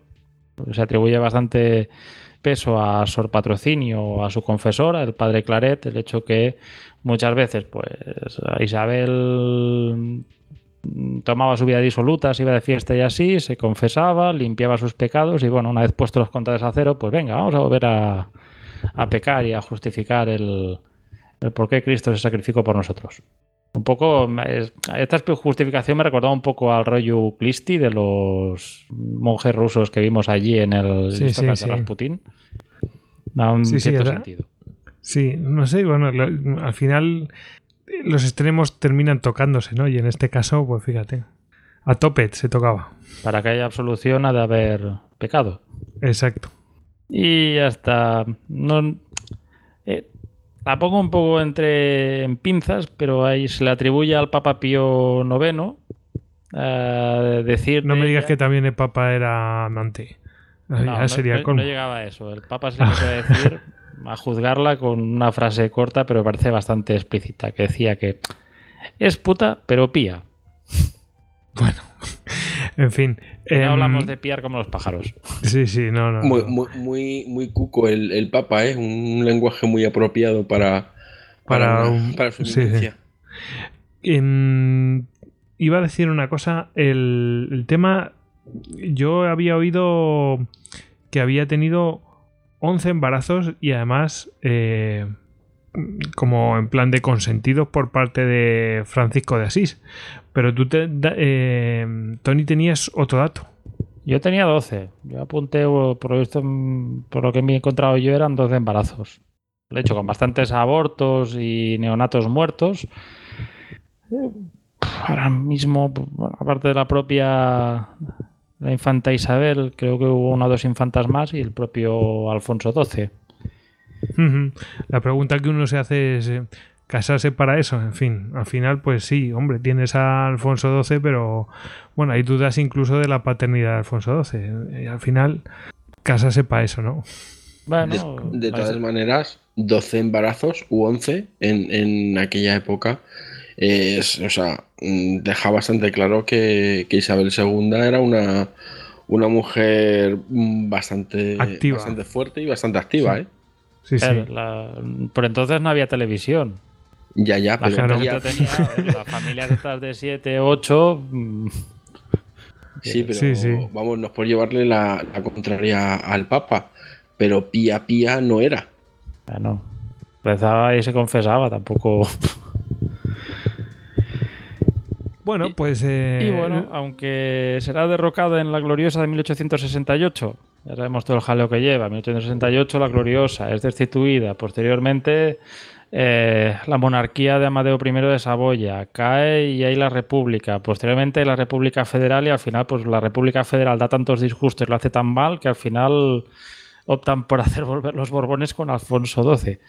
Lo que pasa es que ella no volverá con, con Alfonso, se seguirá, se exiliará en Francia hasta su muerte, en 1904, pero aún allí seguirá teniendo amantes. Eh, por lo visto, como dijo al irse, culminados sus 34 años de reinado, es difícil ser reina, pero mucho peor dejar de serlo. Gran frase. Allí en París, si no recuerdo mal, tiene de amante a Carlos Marfori Calleja, que era sobrino del general Narváez, gobernador de Madrid y ministro de ultramar, que es con quien la acompaña en el exilio, hasta 1880, en que su corazón o su lecho lo ocupa el capitán de artillería José Ramiro de la Puente, el marqués de Altavilla, con el que estará seis años. El último amante conocido fue el húngaro Josef Falman, que estará con ella desde 1886 hasta prácticamente su muerte. Y al menos yo creo que, no por usar el manido tópico, pero eso daría para un Istocas. Chan, chan, chan. Pues Hemos sí, resumido, resumido y filtrado bastante cosa. eso es.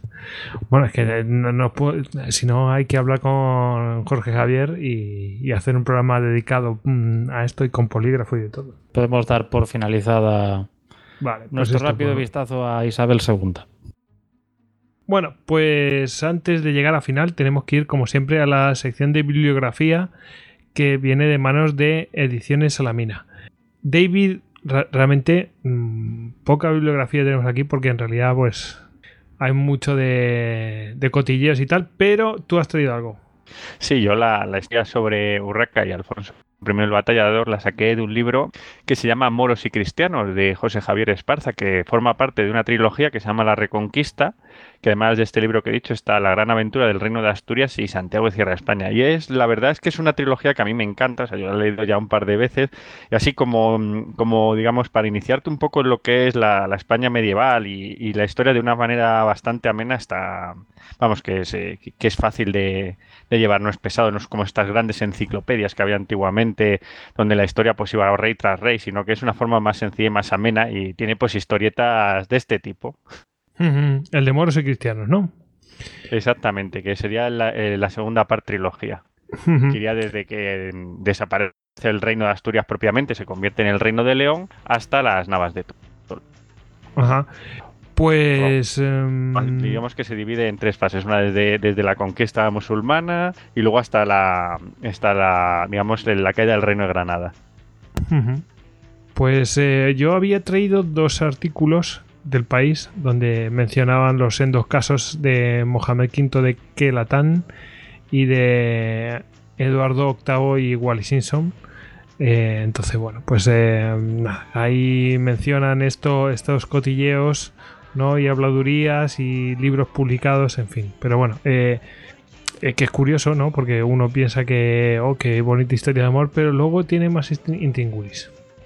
Bueno, pues ya hemos llegado al final y nada, tenemos que despedir a Alex, a arroba Alejandro HDZ Bueno, Alex, buenas noches. Buenas noches, compañeros. Que, que vaya todo bien. Eso es, iniciamos la novena temporada recargando. Despedimos a Tony, arroba Lord Cirencester en Twitter. Bueno, Tony, primer programa. Acabado. Acabado. Como decía Napoleón Bonaparte, al que, del que hemos hablado ahora, las batallas en el amor se ganan huyendo y ahora ya huimos hasta, hacia el siguiente programa. Eso, hay que huir. Sí, sí, sí, sí. Y despedimos a David, arroba David Nagan. Bueno, David, qué, qué tontería he dicho. Despedimos a Jesús, arroba Bucaner. Bueno, Jesús, ahora ya sí que ya no tienes escapatoria. No, no, yo he tomado, he tomado nota de, de todo lo que aquí se ha dicho. Y, y nada, ya sabéis, nos vemos el, el, 28 y que los oyentes nos disculpen si en el listocast del día 30 pues todavía estamos un poco un poco resacosos. Sí, sí, sí. Queremos directo, queremos directo. bueno, mm, ya sabes, si después de esto sigues para adelante, bueno, eh, pues ya sabes, tú, el que aviso no es traidor. Sí, sí, sobre aviso no hay engaño. ¿Qué le vamos a hacer? Eso es. Despedimos a David, arroba Dagan en Twitter. David. Pues nada, hasta la próxima y un gusto haber estado en este Tindercast. Eso, Tindercast. en fin. Bueno, y me despido yo, arroba Goyix barra bajas al duero en Twitter. Y ya sabéis que a todos nosotros nos podéis encontrar en todas las redes sociales, excepto Tinder. Y en, en nuestra página web, istocast.com, está toda la información que necesitáis para saber de nosotros, contactarnos, etcétera, etcétera, etcétera. Pues deberías hacer una cuenta de Istocast en Tinder, a ver cuántos matches teníamos. eh, se ve que sabes de lo que hablas. Tendría, tendría en fin. algo guapo eso. bueno, pues eh, nada, ala, a despedirse todos. Adiós. Adiós. Adiós. Semper Fidelis.